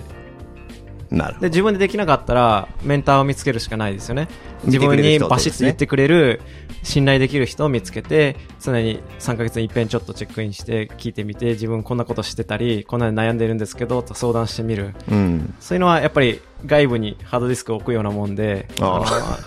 外からうまい。バシッと言ってくれる人を見つけるっていうのも、あの、キャリアを積んでいく中で大事かなと思います。なるほど。まあ、それちょうどその話出たところで、いいセグウェイだと思うんですけど。はい。じゃあまあ、先生、これいつもみんなに聞いてるんですけども、まあ、先生に、まあ、一番影響を与えてる5人って誰ですか？これね、難しいですね。平島先生も聞いていてよかったですけど、いや、悩ましいと思いますよ。周りにいろんな人がいるんで。まあえて言うならば。あえて、その、目的っていうか、ごとに言うとしたら、まあ、一人目は、時石先生ですかね。おー、時それだけ石仁一先。生っていう。あの人はやっぱプロフェッショナリズムの、塊ですからね。と、まあ、サーバントリーダーシップの、うんまさに実現系として、ねあの、今でも参考にしてますし、時石道場、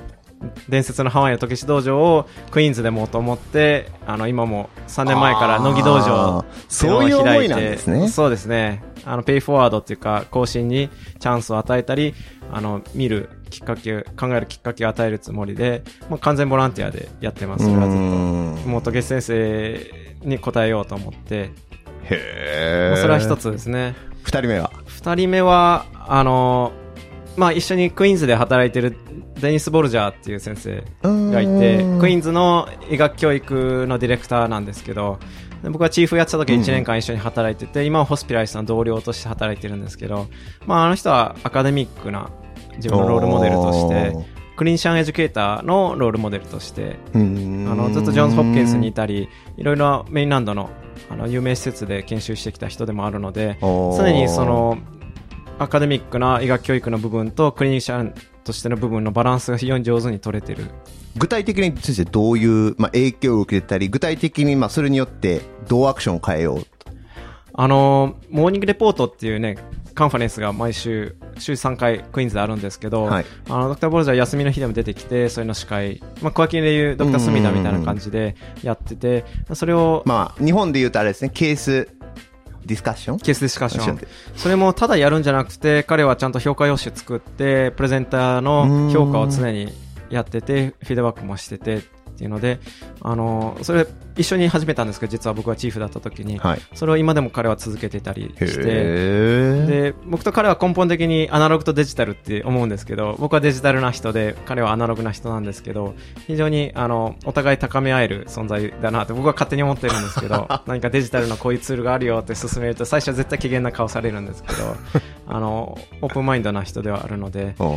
で、チームの、あの、ベッドサイドティーチングも彼は重視してますし、毎年その EBM のワークショップを、あの、ハワイ大学の医学生向けに一緒にやってたり、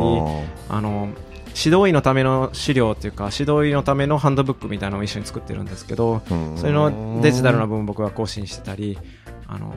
いろんな角度から彼は、あの、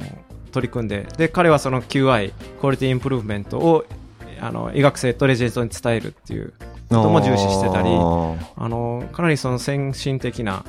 ところがあるので、僕の一つロールモデルになってます、ね。おーでも、まあ言ったらまあ先生と二人で、そういう変革をドライブしてるって感じです。そうですね。なるほど。で、三人目は？3人目は、まあ、あの、これもハワイの人ですけど、リチャード・カスヤ先生ですね。粕谷先生。ハワイ大の医学教育のディレクターですね。彼は僕にその医学教育の面白さを伝えてくれた人として、今もメンターとしてちょこちょこ連絡取ったり、僕のあの医学教育のマスターを2年前から始めてるんですけど、それの推薦状を書いてもらったのも、へー。ドクターカスヤですし、僕のことをよく見てくれてるので、あので、海外からの指導医の担当も彼がいつもしてるので、何かあったら役に立ちたいなとは思うんですけど、まあ、ハワイ大に PBL を導入したらもうあの人ですよね。まあ、あの、部門ですけど、うん。あの、 Office of Medical Education、うん OME っていう部門、そこに働いてる人なので、彼は臨床こそはしてないんですけど、そういったあの、 education、初めてですね、アメリカに来て、 medical education を真剣に学問として教わったのが。その時のきっかけが彼だったので、今でも定期的にやっぱり、どれぐらいの頻度でやってるんですか？一緒になんかしてることはあまりないんですけど、あの、彼の元にどんどん後輩が行ってたり、 elective で取ったり、うん選択科目で取ったりしてて、あの、いろいろつながりありますし、なんか相談事があったら彼に聞いたりはしてます。最近考えてるのはハワイにいながら、どうしたら日本の指導医の先生と交流ができるか。近僕の出した答えは e ラーニングなんですけど e ラーニングのモジュールを日本向けに作る今コンテンツを作成中なんですけど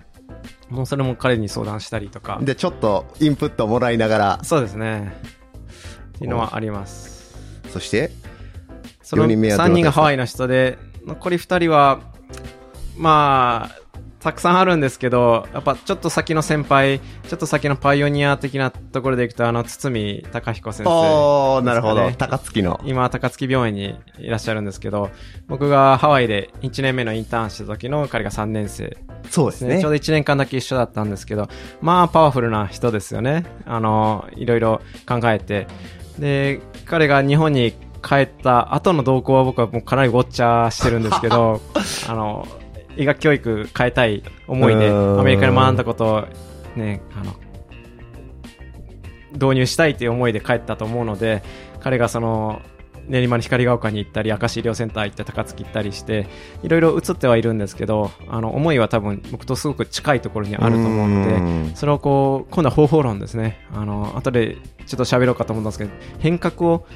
あの、イノベーション変、変化をどうやって加えていくかっていうのが、また別のレベルの話で、それをこう、まあ、イやっぱりンプリメンテーションってことですよね。そうですね。あちょっと先を行ってる人を後ろから見ておくっていうのは、あもう何よりの、何よりの勉強材料なので。どこが一番影響を受けてますか？どういう点が一番？まあ、二人ともまあ、ベストレジデントを取ったっていう意味では、あの、まあ臨床真剣にやってるところうんはあの尊敬してますし、まあ、あの本を企画したり勉強会企画したり人とコラボレーションしてこの間も ACP であのえっと、フライ、イフライインフライトエマージェ ncy のワークショップやったり。で僕をその IEPC っていう国際交流のちょっとした部門に誘ってくれたり、あのあの、留学できるやつですよね。ね。アメリカに短期留学できるやつですよね、お医者さんが。はい、で彼も常にその日本にいる若者がどうやったらアメリカに行くチャンスを増やせるかっていうのをうん。それこそまあボランティアですよね。自分にとってはあんまりメリットないかもしれないですけど後輩更新のために、まあ、時し道場 in 大阪みたいな感じでね 確かに。やってるのであのよくスカイプで不意に電話したり。あそうなんですね。はいあの話し合ったりはしてますし、まあ、共通のそういう教え子みたいなのも増えてきましたし、おー。まあ、相談しやすい兄ちゃんって感じです、ね。今相談しやすいですね。はい。ボケたら絶対突っ込んでくれますしね。関西人はやっぱりちょっと居心地がいいですよね。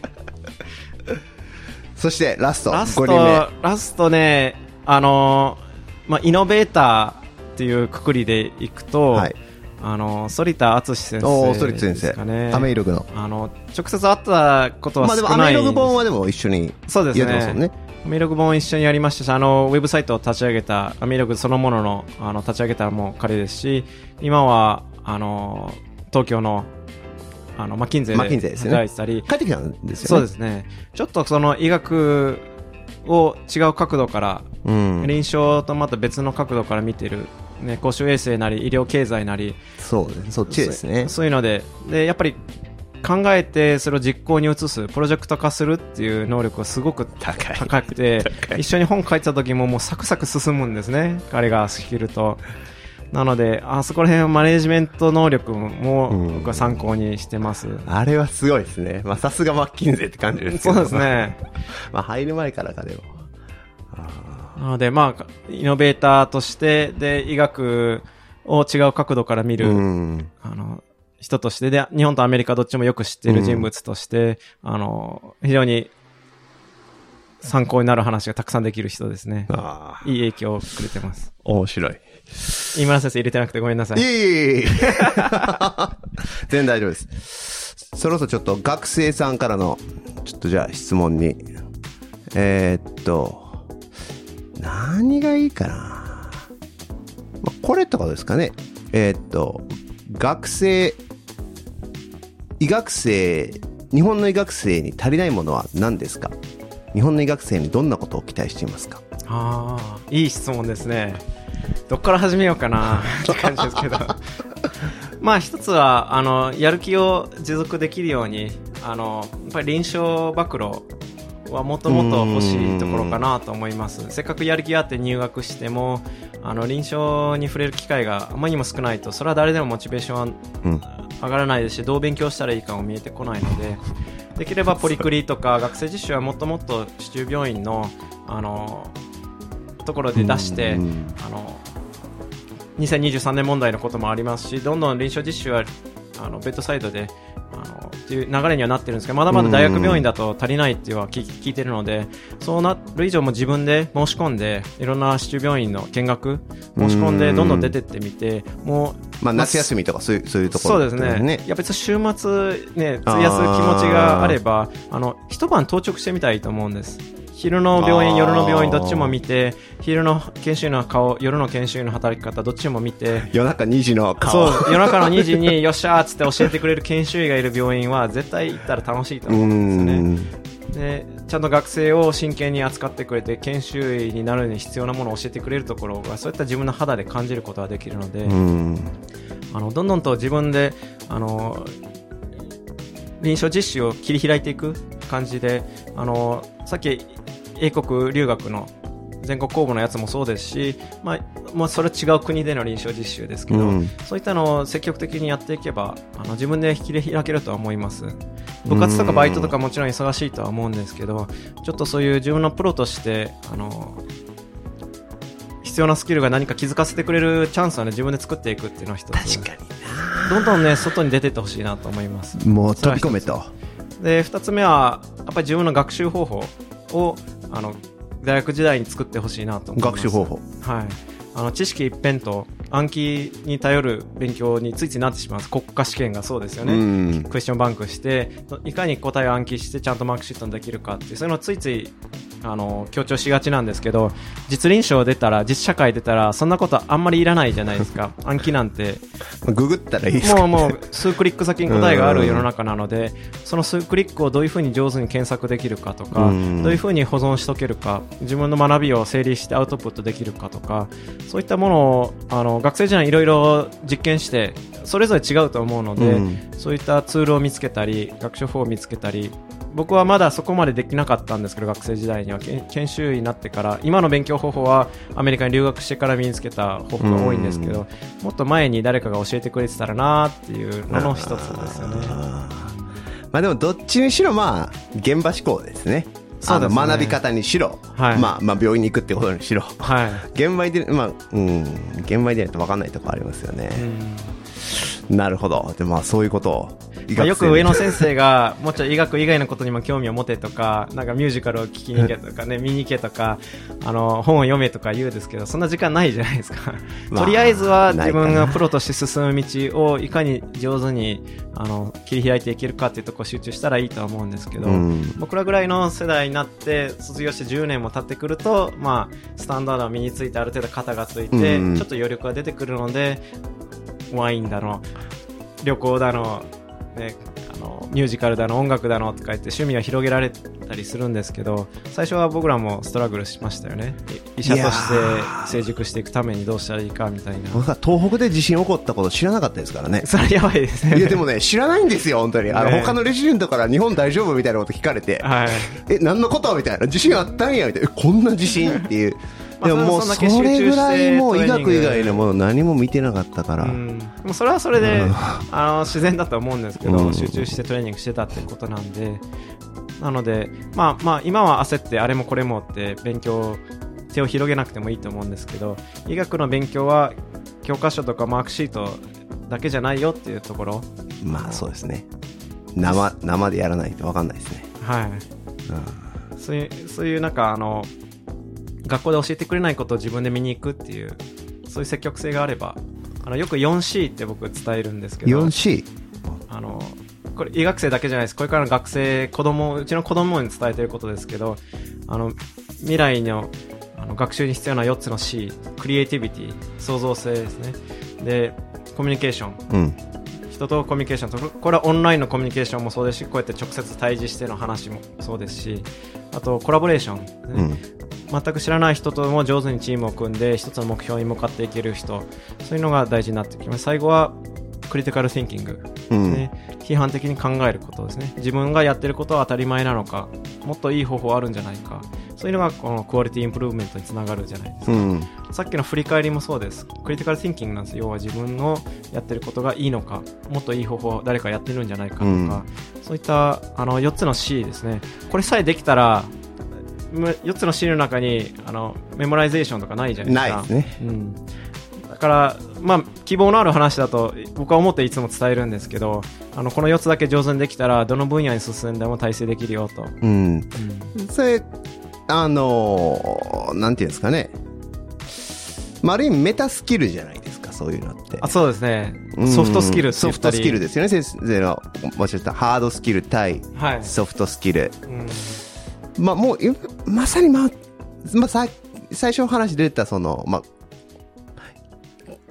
何ですか？バナナパンケーキをいろんな感情で言うとかいうのは、まあ、コミュニケーションそうですねでしょうし。てかまあ、やっぱりどうしてもそっち側に今、振ってきてますよね。うん。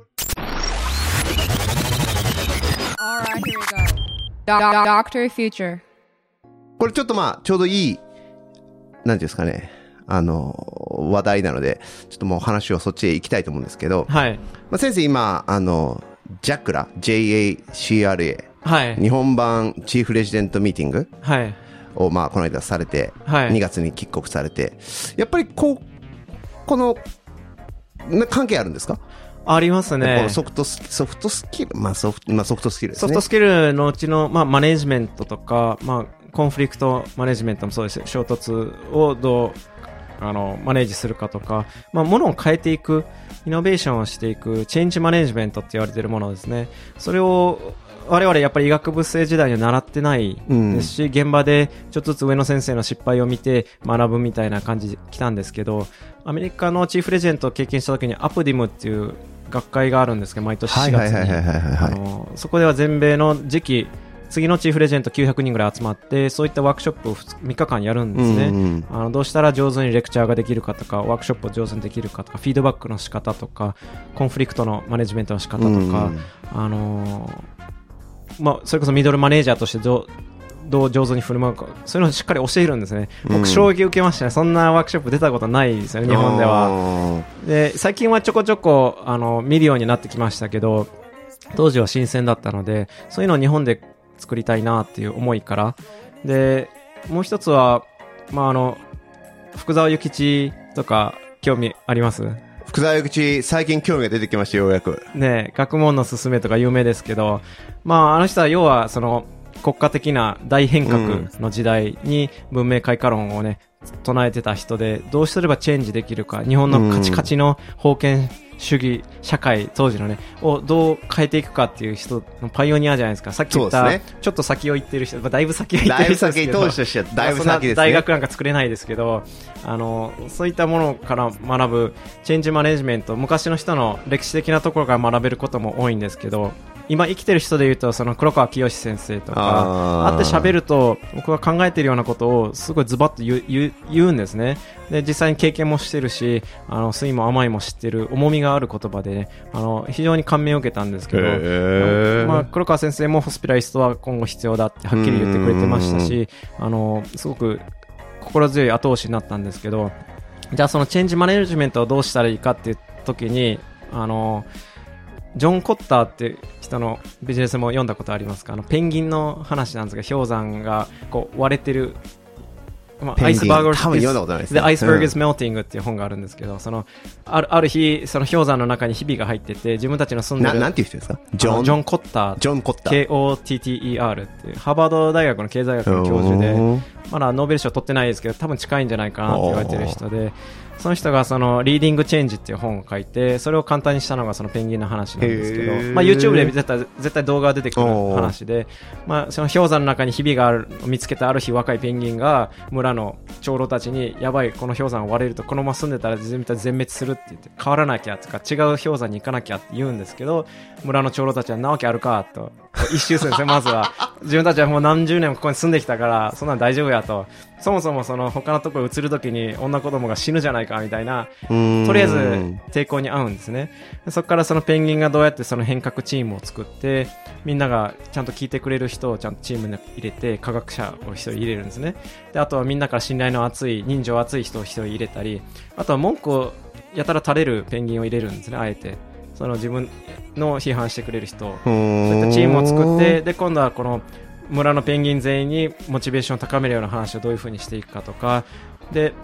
実際に具体的なプランを考えて、まず実験をするんですね。すごい泳ぎが上手なペンギン一人行かせて、ほら大丈夫だったでしょみたいな、こう、小さなウィンって言うんですけど、うん小さな勝利をまず経験させて、そういった集団の、やっぱり変化に対する抵抗、怖さっていうのは絶対あるんですけど、日本は特にそれが大きい気はします。うんその、事なかれっていうか、現状維持でいいじゃないかみたいな。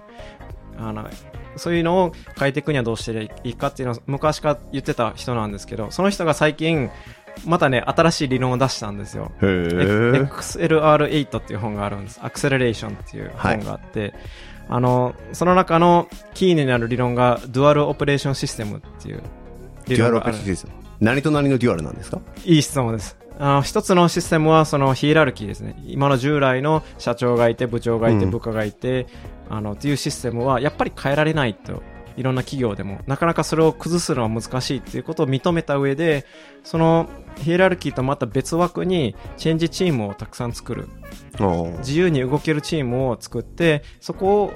にいろいろなクリエイティブなことをやらせたり、あの、やる。だから2つのオペレーションシステムを動かすって、Windows と Mac みたいな感じでうん、Windows が従来のヒエラルキーとしたら、Mac みたいに自由に創造的に動けるチームを作る。で僕にとって、チーフレジデントの組織はこの、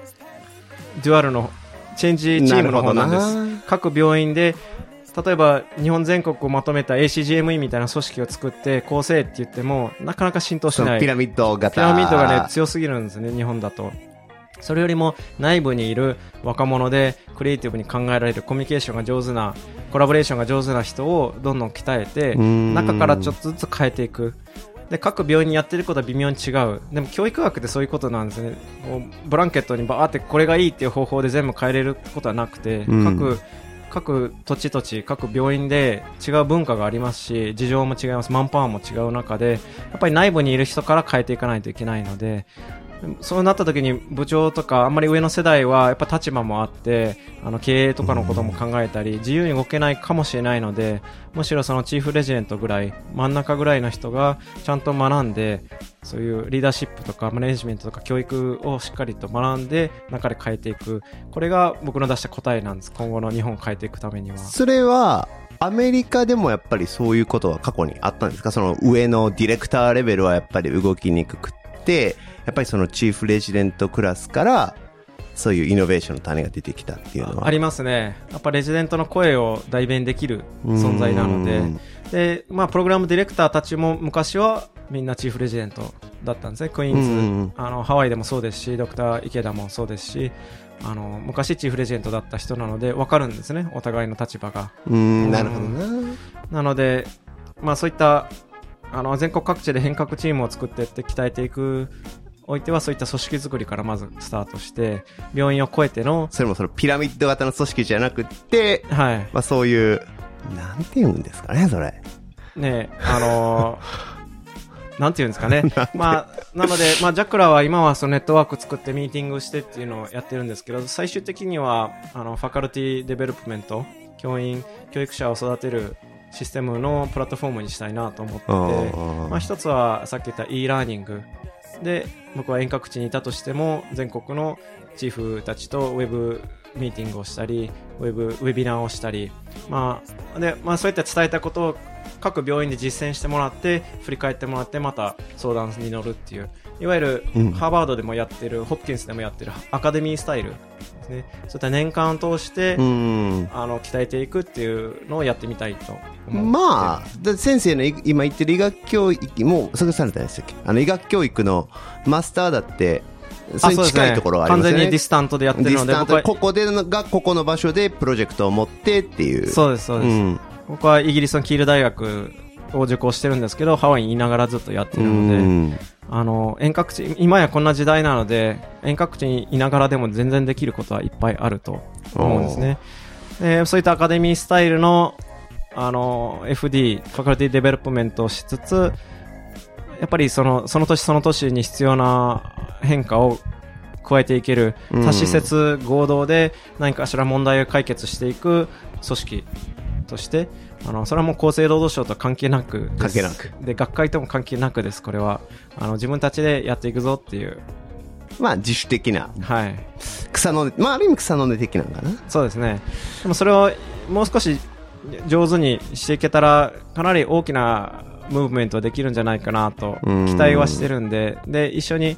もう5年も前から考えてたアイディアなんですけど、あそんな前から考えてるんですか？もう自分がチーフになった時から考えてたことへで、これは日本に導入したいなと思ってたんですけど、最近ようやくそのフォロワーというか一緒にやってくれる仲間が増えてきたので、先生だってチーフの時もいろいろ新しいことされてましたよね。たくさん僕20個ぐらいプロジェクト考えて、なんか、何でしたっけ？なんか、チーフブログも先生が。ブログも立ち上げましたし何でしたっけ？あの、アカデミックハーフで、あの、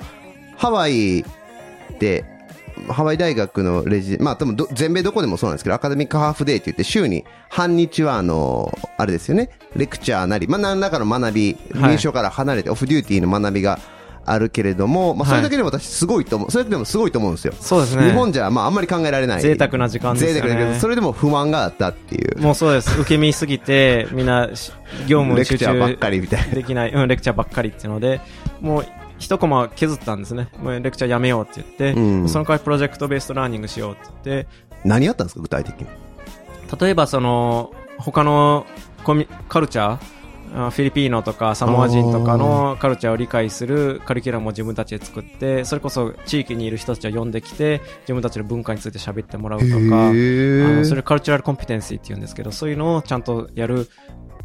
ものを作ったり、まあそういうプロジェクトもありましたし、あとは自分たちのティーチングスキルをどうやって上手にするかっていうプロジェクトが走ったり、あとは、あの、マインドフルネス、メディテーションをみんなで、あの上手にやろうっていうワーキンググループを作ったり、そういう、まあ、マルチトラッキングっていうんですけど、同時にいろんなプロジェクト走らせると、一つがポシャっても他のが成功する確率があると。あの、今回のジャクラもそうです。いろんなプロジェクト走らせてるのは、あの、マルチトラッキングの考えから来ることなんですけど。今、どんな玉があるんですか？なんかあれですよ、3S。3S がシ今、ェア、え？何でっけ？シェアストレージシンプル化の S。まあ、あの、全、全国各地のあのチーフレジェンドがレクチャーをするんですけど、研修医後輩に向けて、そのレクチャースライドを共有できたら、共有してどっかにアーカイブしといたら、いちいち作る手間が省けて。いいんじゃないか、楽になるんじゃないかなという、そういう一つのアーカイブを作ろうっていうああ、いいですね動。きですね。うんそれはみんなが、あ、欲しい欲しいって言って、まあ、ある意味結構ひょ、まあ、標準化されますね。標準化ですねまたそれはそれで。で、即役に立つうん。ことなので、あの、それはみんなの関心が一番高かったプロジェクトとして、みんなから投票一番集まって、面白いですね。僕はそのスタートアップ資金を提供したんですけど、えポケットマネーですか？ポケットマネーですおすごい。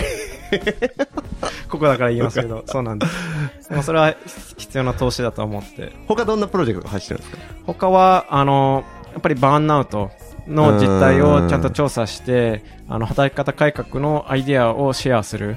あの。ようなプロジェクトですねバーンオってやっぱ結構多いですか？多いかどうか。かすら分かんないぐらい誰も調査してないっていうのも問題なんですけど、まあ、例えばマズローのあの、評価用紙とかみんなでやったりとか、あの、関心は高いと思います。で、もう一つ日本の医学教育の問題の一つにそういった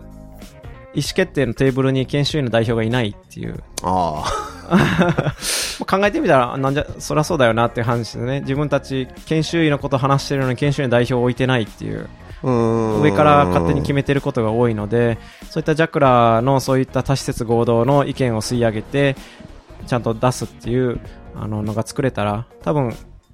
役に立つんじゃないかなと。うんそれは大事ですね。うん。だ SHM でも ACP でも研修医代表の部会はあるじゃないですか。医学生代表の部会すらあるのに、そういう人たちがホワイトハウスまで行くんですよ。で、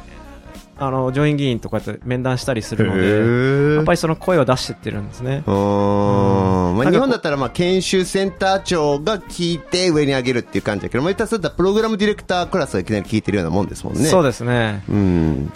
いや、もうワンクッションあった方がやっぱいいですよね。そうですね。まあ現場の近声、いうんまあラーナー中心、学習者中心の教育って言うんだったら、学習者を入れ入れていかないと。チーフレジェントだった時に僕7個ぐらい委員会に参加してたんですけど、うん彼に内部に入れてもらえてたわけですね。まあ、会議だらけですもんね。はい。うん。でもちゃんと話聞いてくれますし、ね、あーこっちもその企画書とかちゃんと作って、理路整然と述べれば、いろいろやらせてくれて予算もくれたりもしたのへで、ーあの、それまで医学と別の、ね、スキルだと医は思うん学じゃないです。ですけど。まあ、どっちかというと、うんビジネスですかね。うんまあ、ビまあ、我々、そうですね、ビジネスの世界ではまあ当たり前の話うん。だし、でまあ、医師でもまあ上に、マネジメント層に近づけばまあ必要になりますよね、やっぱりそういうこうん。それもチーフの時に誰かが教えてくれたらいいだろうなと思いますし、うん。チーフの1年で終わらなかったとしても、次の世代にプロジェクト引き継げばいいことだとは思うので、今回とりあえず走らせてみて、あの問題点が出たらそれに対応していくと。で、全国でコラボをしていく。これがやっぱり大事かなと。でもこれ、ジャクラにこれ参加したかったらどうしたらいいんですか？えっ、と、とりあえずウェブサイト、 jacra-med.org に行ってもらって、あの、ウェブマスターにメールを、まあ僕ですけど、いただけたら、あの、スラックっていううん。コミュニケーションツールで、だいたい普段はみんなメンバー相相談し合ってるんです。ウェブ上は、あブログ上はあんまり会話してないように見えるんですけど、裏ではかなり、で。あの、毎日のようにいろんな意見が全国のチーフから来てたり、まあ運営側から相談が出てたりなので、これ、チーフが、でも内病院もあるじゃないですか、いっぱいとか、もっと医学生とか、まだ初期、初期まあ1年目の子とかはもうそういうのって関われないですか？あ、もちろん全然関われます。あの、この間の会議でもオブザーバーという形で、現役チーフ以外の人も参加してもらっうんて、ほぼ半々ぐらいですよね。35人、あそうなんですね。35人ぐらい、オブザーバーがそんだけ来たんで、関心は高いと思い思いましたけど、ー。あ、の、それこそ自分の病院は研修医が4人しかいないから、チうん。ーフを置くほどでもないっていう人でも、やっぱり問題点を抱えてて変えていきたいけど、相談に乗る、乗ってくれる人がいないっていう人もいたので、うん。どんどんそういうスラックに入ってもらって、スラックのいいところはチャンネルごとに参加者がうん絞れるので、現役チーフ用のチャンネルもありますし、それ以外の人がブレインストーミングするチャンネルもありますし、あの、全然参加してもらったらいいと思います。おーでも確かに1年、まあ初期研修医少ないし、なんかそういう相談相手もいないとか、はい。いう状況って結構日本ってあり得るじゃないですか。そうですねやっぱりアメリカみたいに集中してない。そうですね、研修病院が多いですよね。多いから、だから、結構孤独というか相談相手いないってあり得るじゃないですか。はいそれすごいいいですよね。うん、そういう子たちも。コラボレーシションですね。ョで、世代超えてどんどん繋いでいった方が、それはいいですよね。うん。今の医学生も将来の10年後のリーダーですから、各病院の。確かに。うん若いうちから鍛えていく、アンダー16から日本代表にしていくみたいな のは大事だと思います。なるほいきなりね、ワールドカップ出る前には、国際試合をね、経験しないといけない。でちょっとさあといくつか医学生の質問があるんですけど先生は日本に帰ってくる予定はありますか？よく聞かれる質問ですね。あの、あります、あります。あるんですか？はい。どこかでは必ず帰りたいと思ってますけど、帰り方を今、じっくりと考えてる模索中模索中ですね。あの、キャリアドリフティングっていう話、さっき言っちゃった。ああーキャリアドリフティングえっ、と何でしたっけ？まあ、あの、キャリアのポイントポイントの方向性だけをしっかり考えて、あま今言ったらハイレベルに、まあ、日本にいつか帰るみたいないつか帰る。で、帰った時にどういうことしたいか、その、what じゃなくて、何をしたいかじゃなくて、どういうふうにしたいかだけをしっかり考える。how の部分だけ。で、でその how の部分さえしっかり、あの、自分の中であれば、要はその、それに見合った環境を探すだけの話なので、あの、それを今、ししっかり模索中なので、結構時間を見つけたらこうやって日本に帰った時にいろんな病院を見学に行ったり、いろんな人と喋ったり、あの、アイディアをもらったりしてて、病院で臨床医として働きながら教育を全体を、システムを考えるっていうのが難しかったら、ちょっと think outside the box ですね。ちょっうんと臨床医は少し離れて、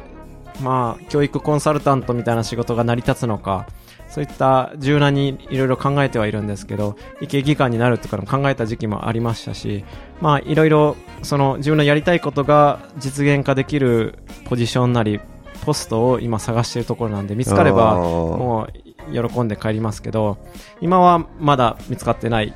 だから10年プランとかガチガチにあるわけじゃないガチガチではないですね。うんもう何をしたいかは全然はっきりあるんです、自分の中では。日本に帰ってきてまあその一個はチーフですよねチーフの組織をどんどんと、あの、発展させて、まあ、鍛えていく。その時の自分がこの道しるべ、アメリカで学んだことを伝えていく、あの、パイオニアになれたらいいなっていうのがありますし、チーフ以外のホスピタルメディスン自身自体それもありますをね。どうドライブしたいとかもなんかあるんですか？アイデアあります。アイデアはまあ、総合内科病棟、総合診療病棟に集中して、そこに、あの、スタッフをまずちゃんと集めて、まずね、研修医集めるんじゃダメなんです。あの、まず指導医集めないといけないんですよね。お必ずカリキュラム作成において基本ですけど、誰が教えるのか、どう教えるのかは決まってないのに学習者集めてもしょうがないんですよね。まあ、それ、それ、今、先生が言語化してくれたから、まあ、すごいわかりやすかったです。まあ、確かに当たり前っちゃ当たり前ですよね。そう言われると、要するに学校を作るときに先生おらんのに生徒集めんなっていう話なんでしょうけど、それって、あの、医学、卒業の医学教育の世界では、言われてみたら当たり前じゃないですね。そうですね。みんな欲しいに、とりあえずマンパワーというかワーキングホースってアメリカで言うんですけど、働く、あの、人材が欲しい病院がほとんどで、その教育を真剣に考えてますっていう割には指導医をちゃんと集めてないっていうところがあるので、まずそうやって真剣に指導医が集められるところにそれ面白いわ。そうやわ。がそうですね。必要かなと思います。うんそれはまあまあ、総合内科でってことですかね、まずは。そうですね総合内科、まあ、病棟、病、ホスピタリストは教育上すごく意義が高いと思うので、あの、病院経営とかいう面も確かにあるんですけど、そこまで出すにはかなり年月が経たないといけないんですけど、まず一発目にさっき言った医学生が市中病院で出た時に、じゃあどこで研修したらいいのどこで実習したら、見学実習したらいいのってなった時に、呼吸器内科じゃあ行かせたらいいのか？っていうと、もうそれしか見ないじゃないですか。うんじゃあ、消化器内科行って内視鏡一日見とけっていうのも面白くないじゃないですか。うんでも総合内科病棟に行っまあて、診断からマネジメントから退院までずっと見れたら、それはそれで楽しい気がするんですいですよね。ね。そういった、あの、実習の場を提供できるのは総合内科の強みだと思うので、各病院がそれを価値を認めてくれたらいいんですけど、じゃあまあ、それを日本に、まあ、いつか、まあ、近い将来。近い将来、ホスピタリストを真剣にやってくれる病院があったら、あの、声かけてください。関西が好きですけど、まあ、必要あれば関東も柔軟に考えますが、それまではアメリカでホスピタリストの自分のスキルを磨いていく。で、少し最近ホスピタリストの運営側のことも経験し始めているので、そういったあクオリティインプルーメントとか、あの、 administration 的なところもやってるので、それはまだまだ僕には大きな大きなあ。まあ、新しいところなんですかね。はい、まだまだ自分がエキスパートとは全然到底言えないですけど、うん。少なくとも medical education に関してはだいぶあのマスターも通じて自分の中でいろいろスッキリ。あと1年ですね。この1年がリサーチ卒論の年なのでそれが終わったら一区切り。生。へー。僕が取ってたマスターもちょっと変わったマスターなのであの assessment accreditation っていうテーマのマスターなので、はい。そういった評価方法研修における評価方法とかほ研修施設の認可機構を作り上げる人材作りのマスターなので、あんまりないんです、今まで日本には。う。先生、そういうの好きなんですね。システム、システム思考ですね。そうですね。マクロで考える。うん、ソロでうんぬんっていうのも、まあもちろんできるのはまあありで、でも、まあ本当にやりたいのはそっち側なんでしょうね、先生は。そうですねシステムを整えてあげる。はい。標準化がまずされないと、そこから、まあ、アメリカが今どういう方向に向かっているかの話ですけど、標準化はだいぶできてるんですけど、もうガチガチ、ガチガチなんですよ。やっぱりね先生も知ってるうん ACGME のガチガチさが、やっぱり嫌になってきてて、いろんなところで、ワワーキングアワー、労働時間の規制とかも、やっぱりきついんですよね、その現場では。そうそれよりもうちょっとその個性を重視していこう、うん individualization ですね。そういう方向になってってるんで、あの標準化ができてこそのい個別化ですね。まあまあまあ、振り子みたいなもんかもしれないですけどね。はいうん日。本は個別化がすがごく強いから多分標準化の方に振っていかないとダメでしょうし、まあアメリカちょっとガチガチに行き過ぎたからちょっと今度、はい、医療システムもガチガチなシステム化されてるので、お互い学ぶ お互い学ぶところはあると思います。ね。ああと数日入院させてくれたらもうちょいいい管理できるのになと思いながらいつも練習をしてるので、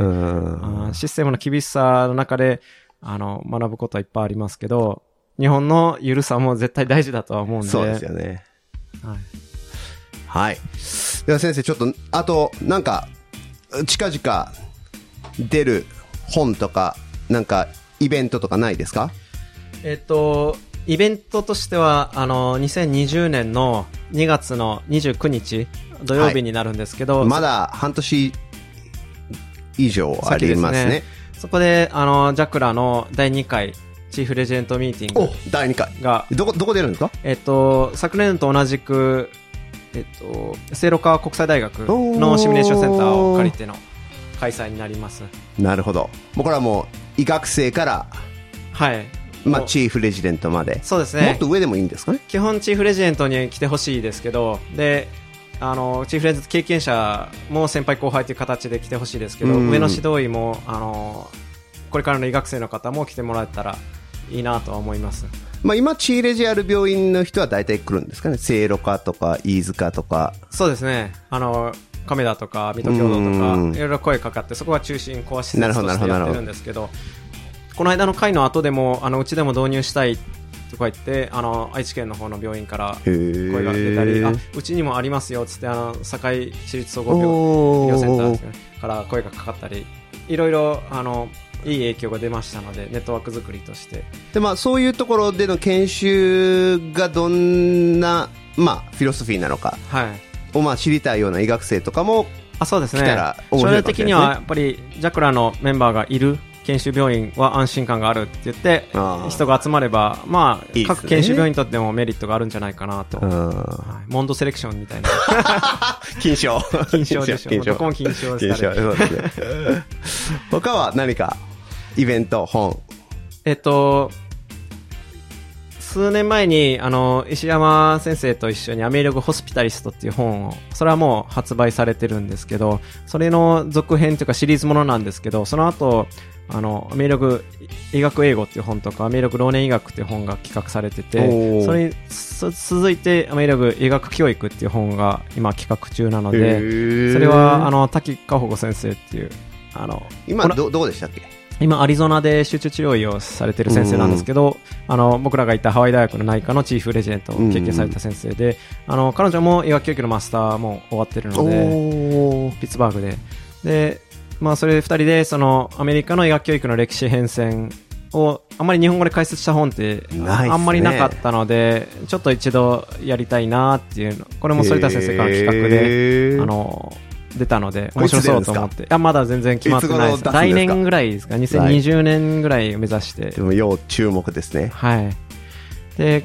ジャクラの活動もブログでポツポツと報告してはいますので、ジャクラの方のブログで。はい、ジャクラブログをあの追っかけていただいたら、Facebook とも連携してますし、うん。で、あの、いろんな雑誌からも、あの、なんかコラボレーションしないかっていう話が出たので、その後、あの、J コスモっていう雑誌が出ましたね。そそういうところから、総合診療って雑誌とか、うん。あの、そういった、やっぱり親和性の高い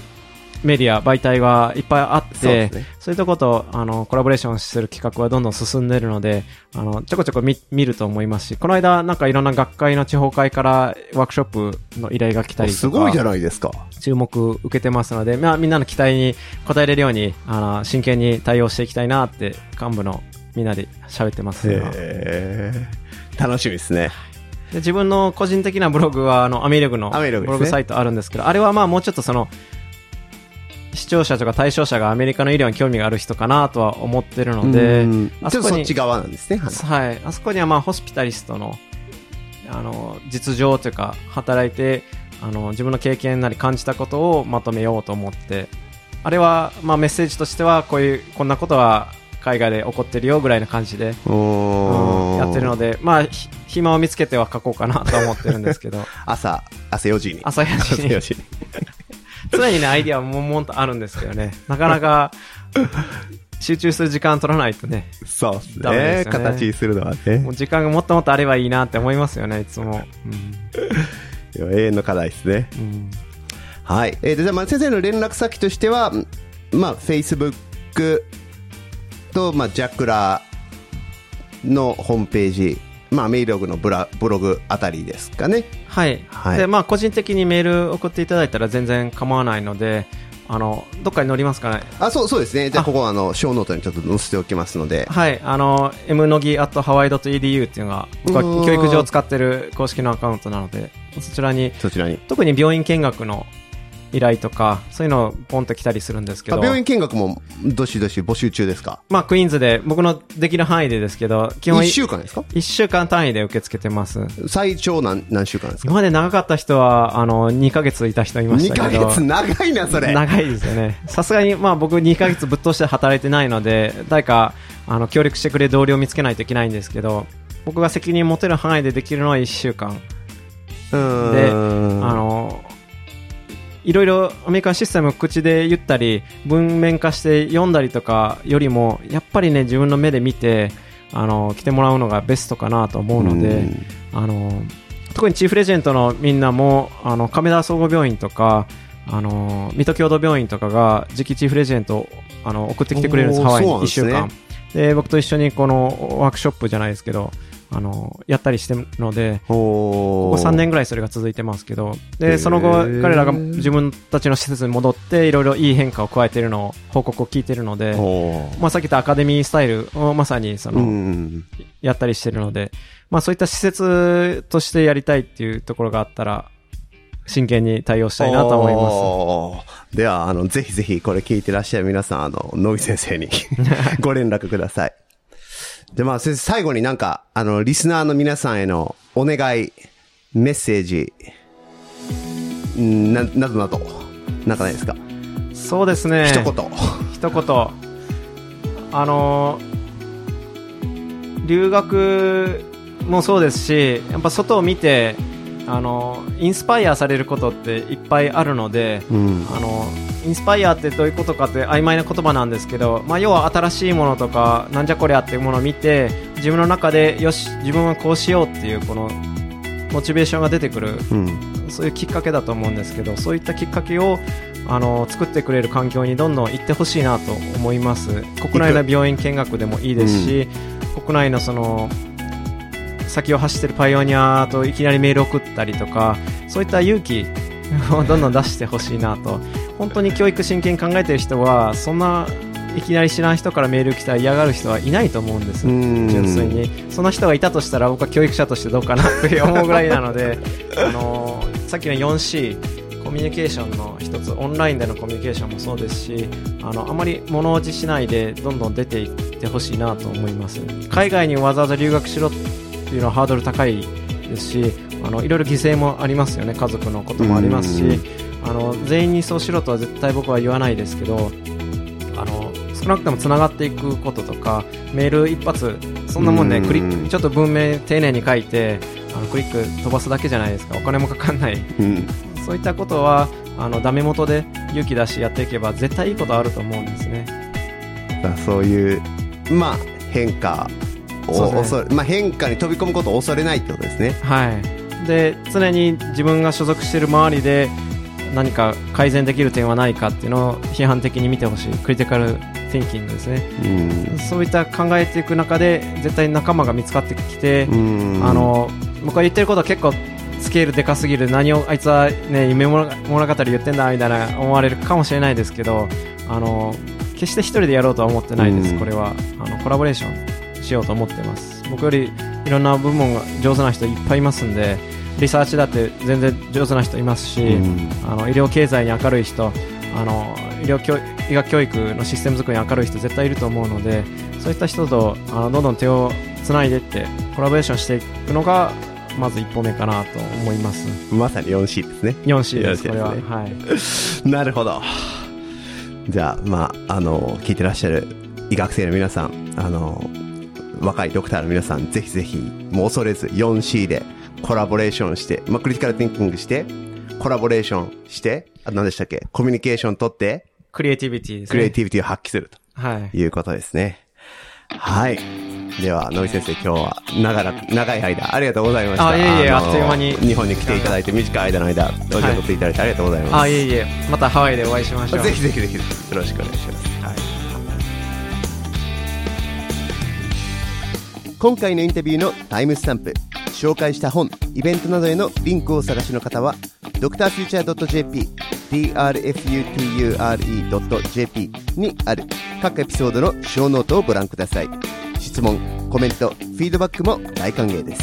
他のエピソードをお探しの方は Apple Podcast、Google Podcast、Stitcher、Spotify、YouTube などからぜひドクターフューチャー未来の医師の作り方の番組登録をお願いします。なおこのポッドキャストの内容は僕個人の見解であり勤務先の企業病院とは一切関係ないことそして個別の医療相談をお断りしておりご連絡いただいても一切ご返信しないことをご了承ください。I have been Dr. Jeffrey Mura Until next time. Thank you all of you guys for listening.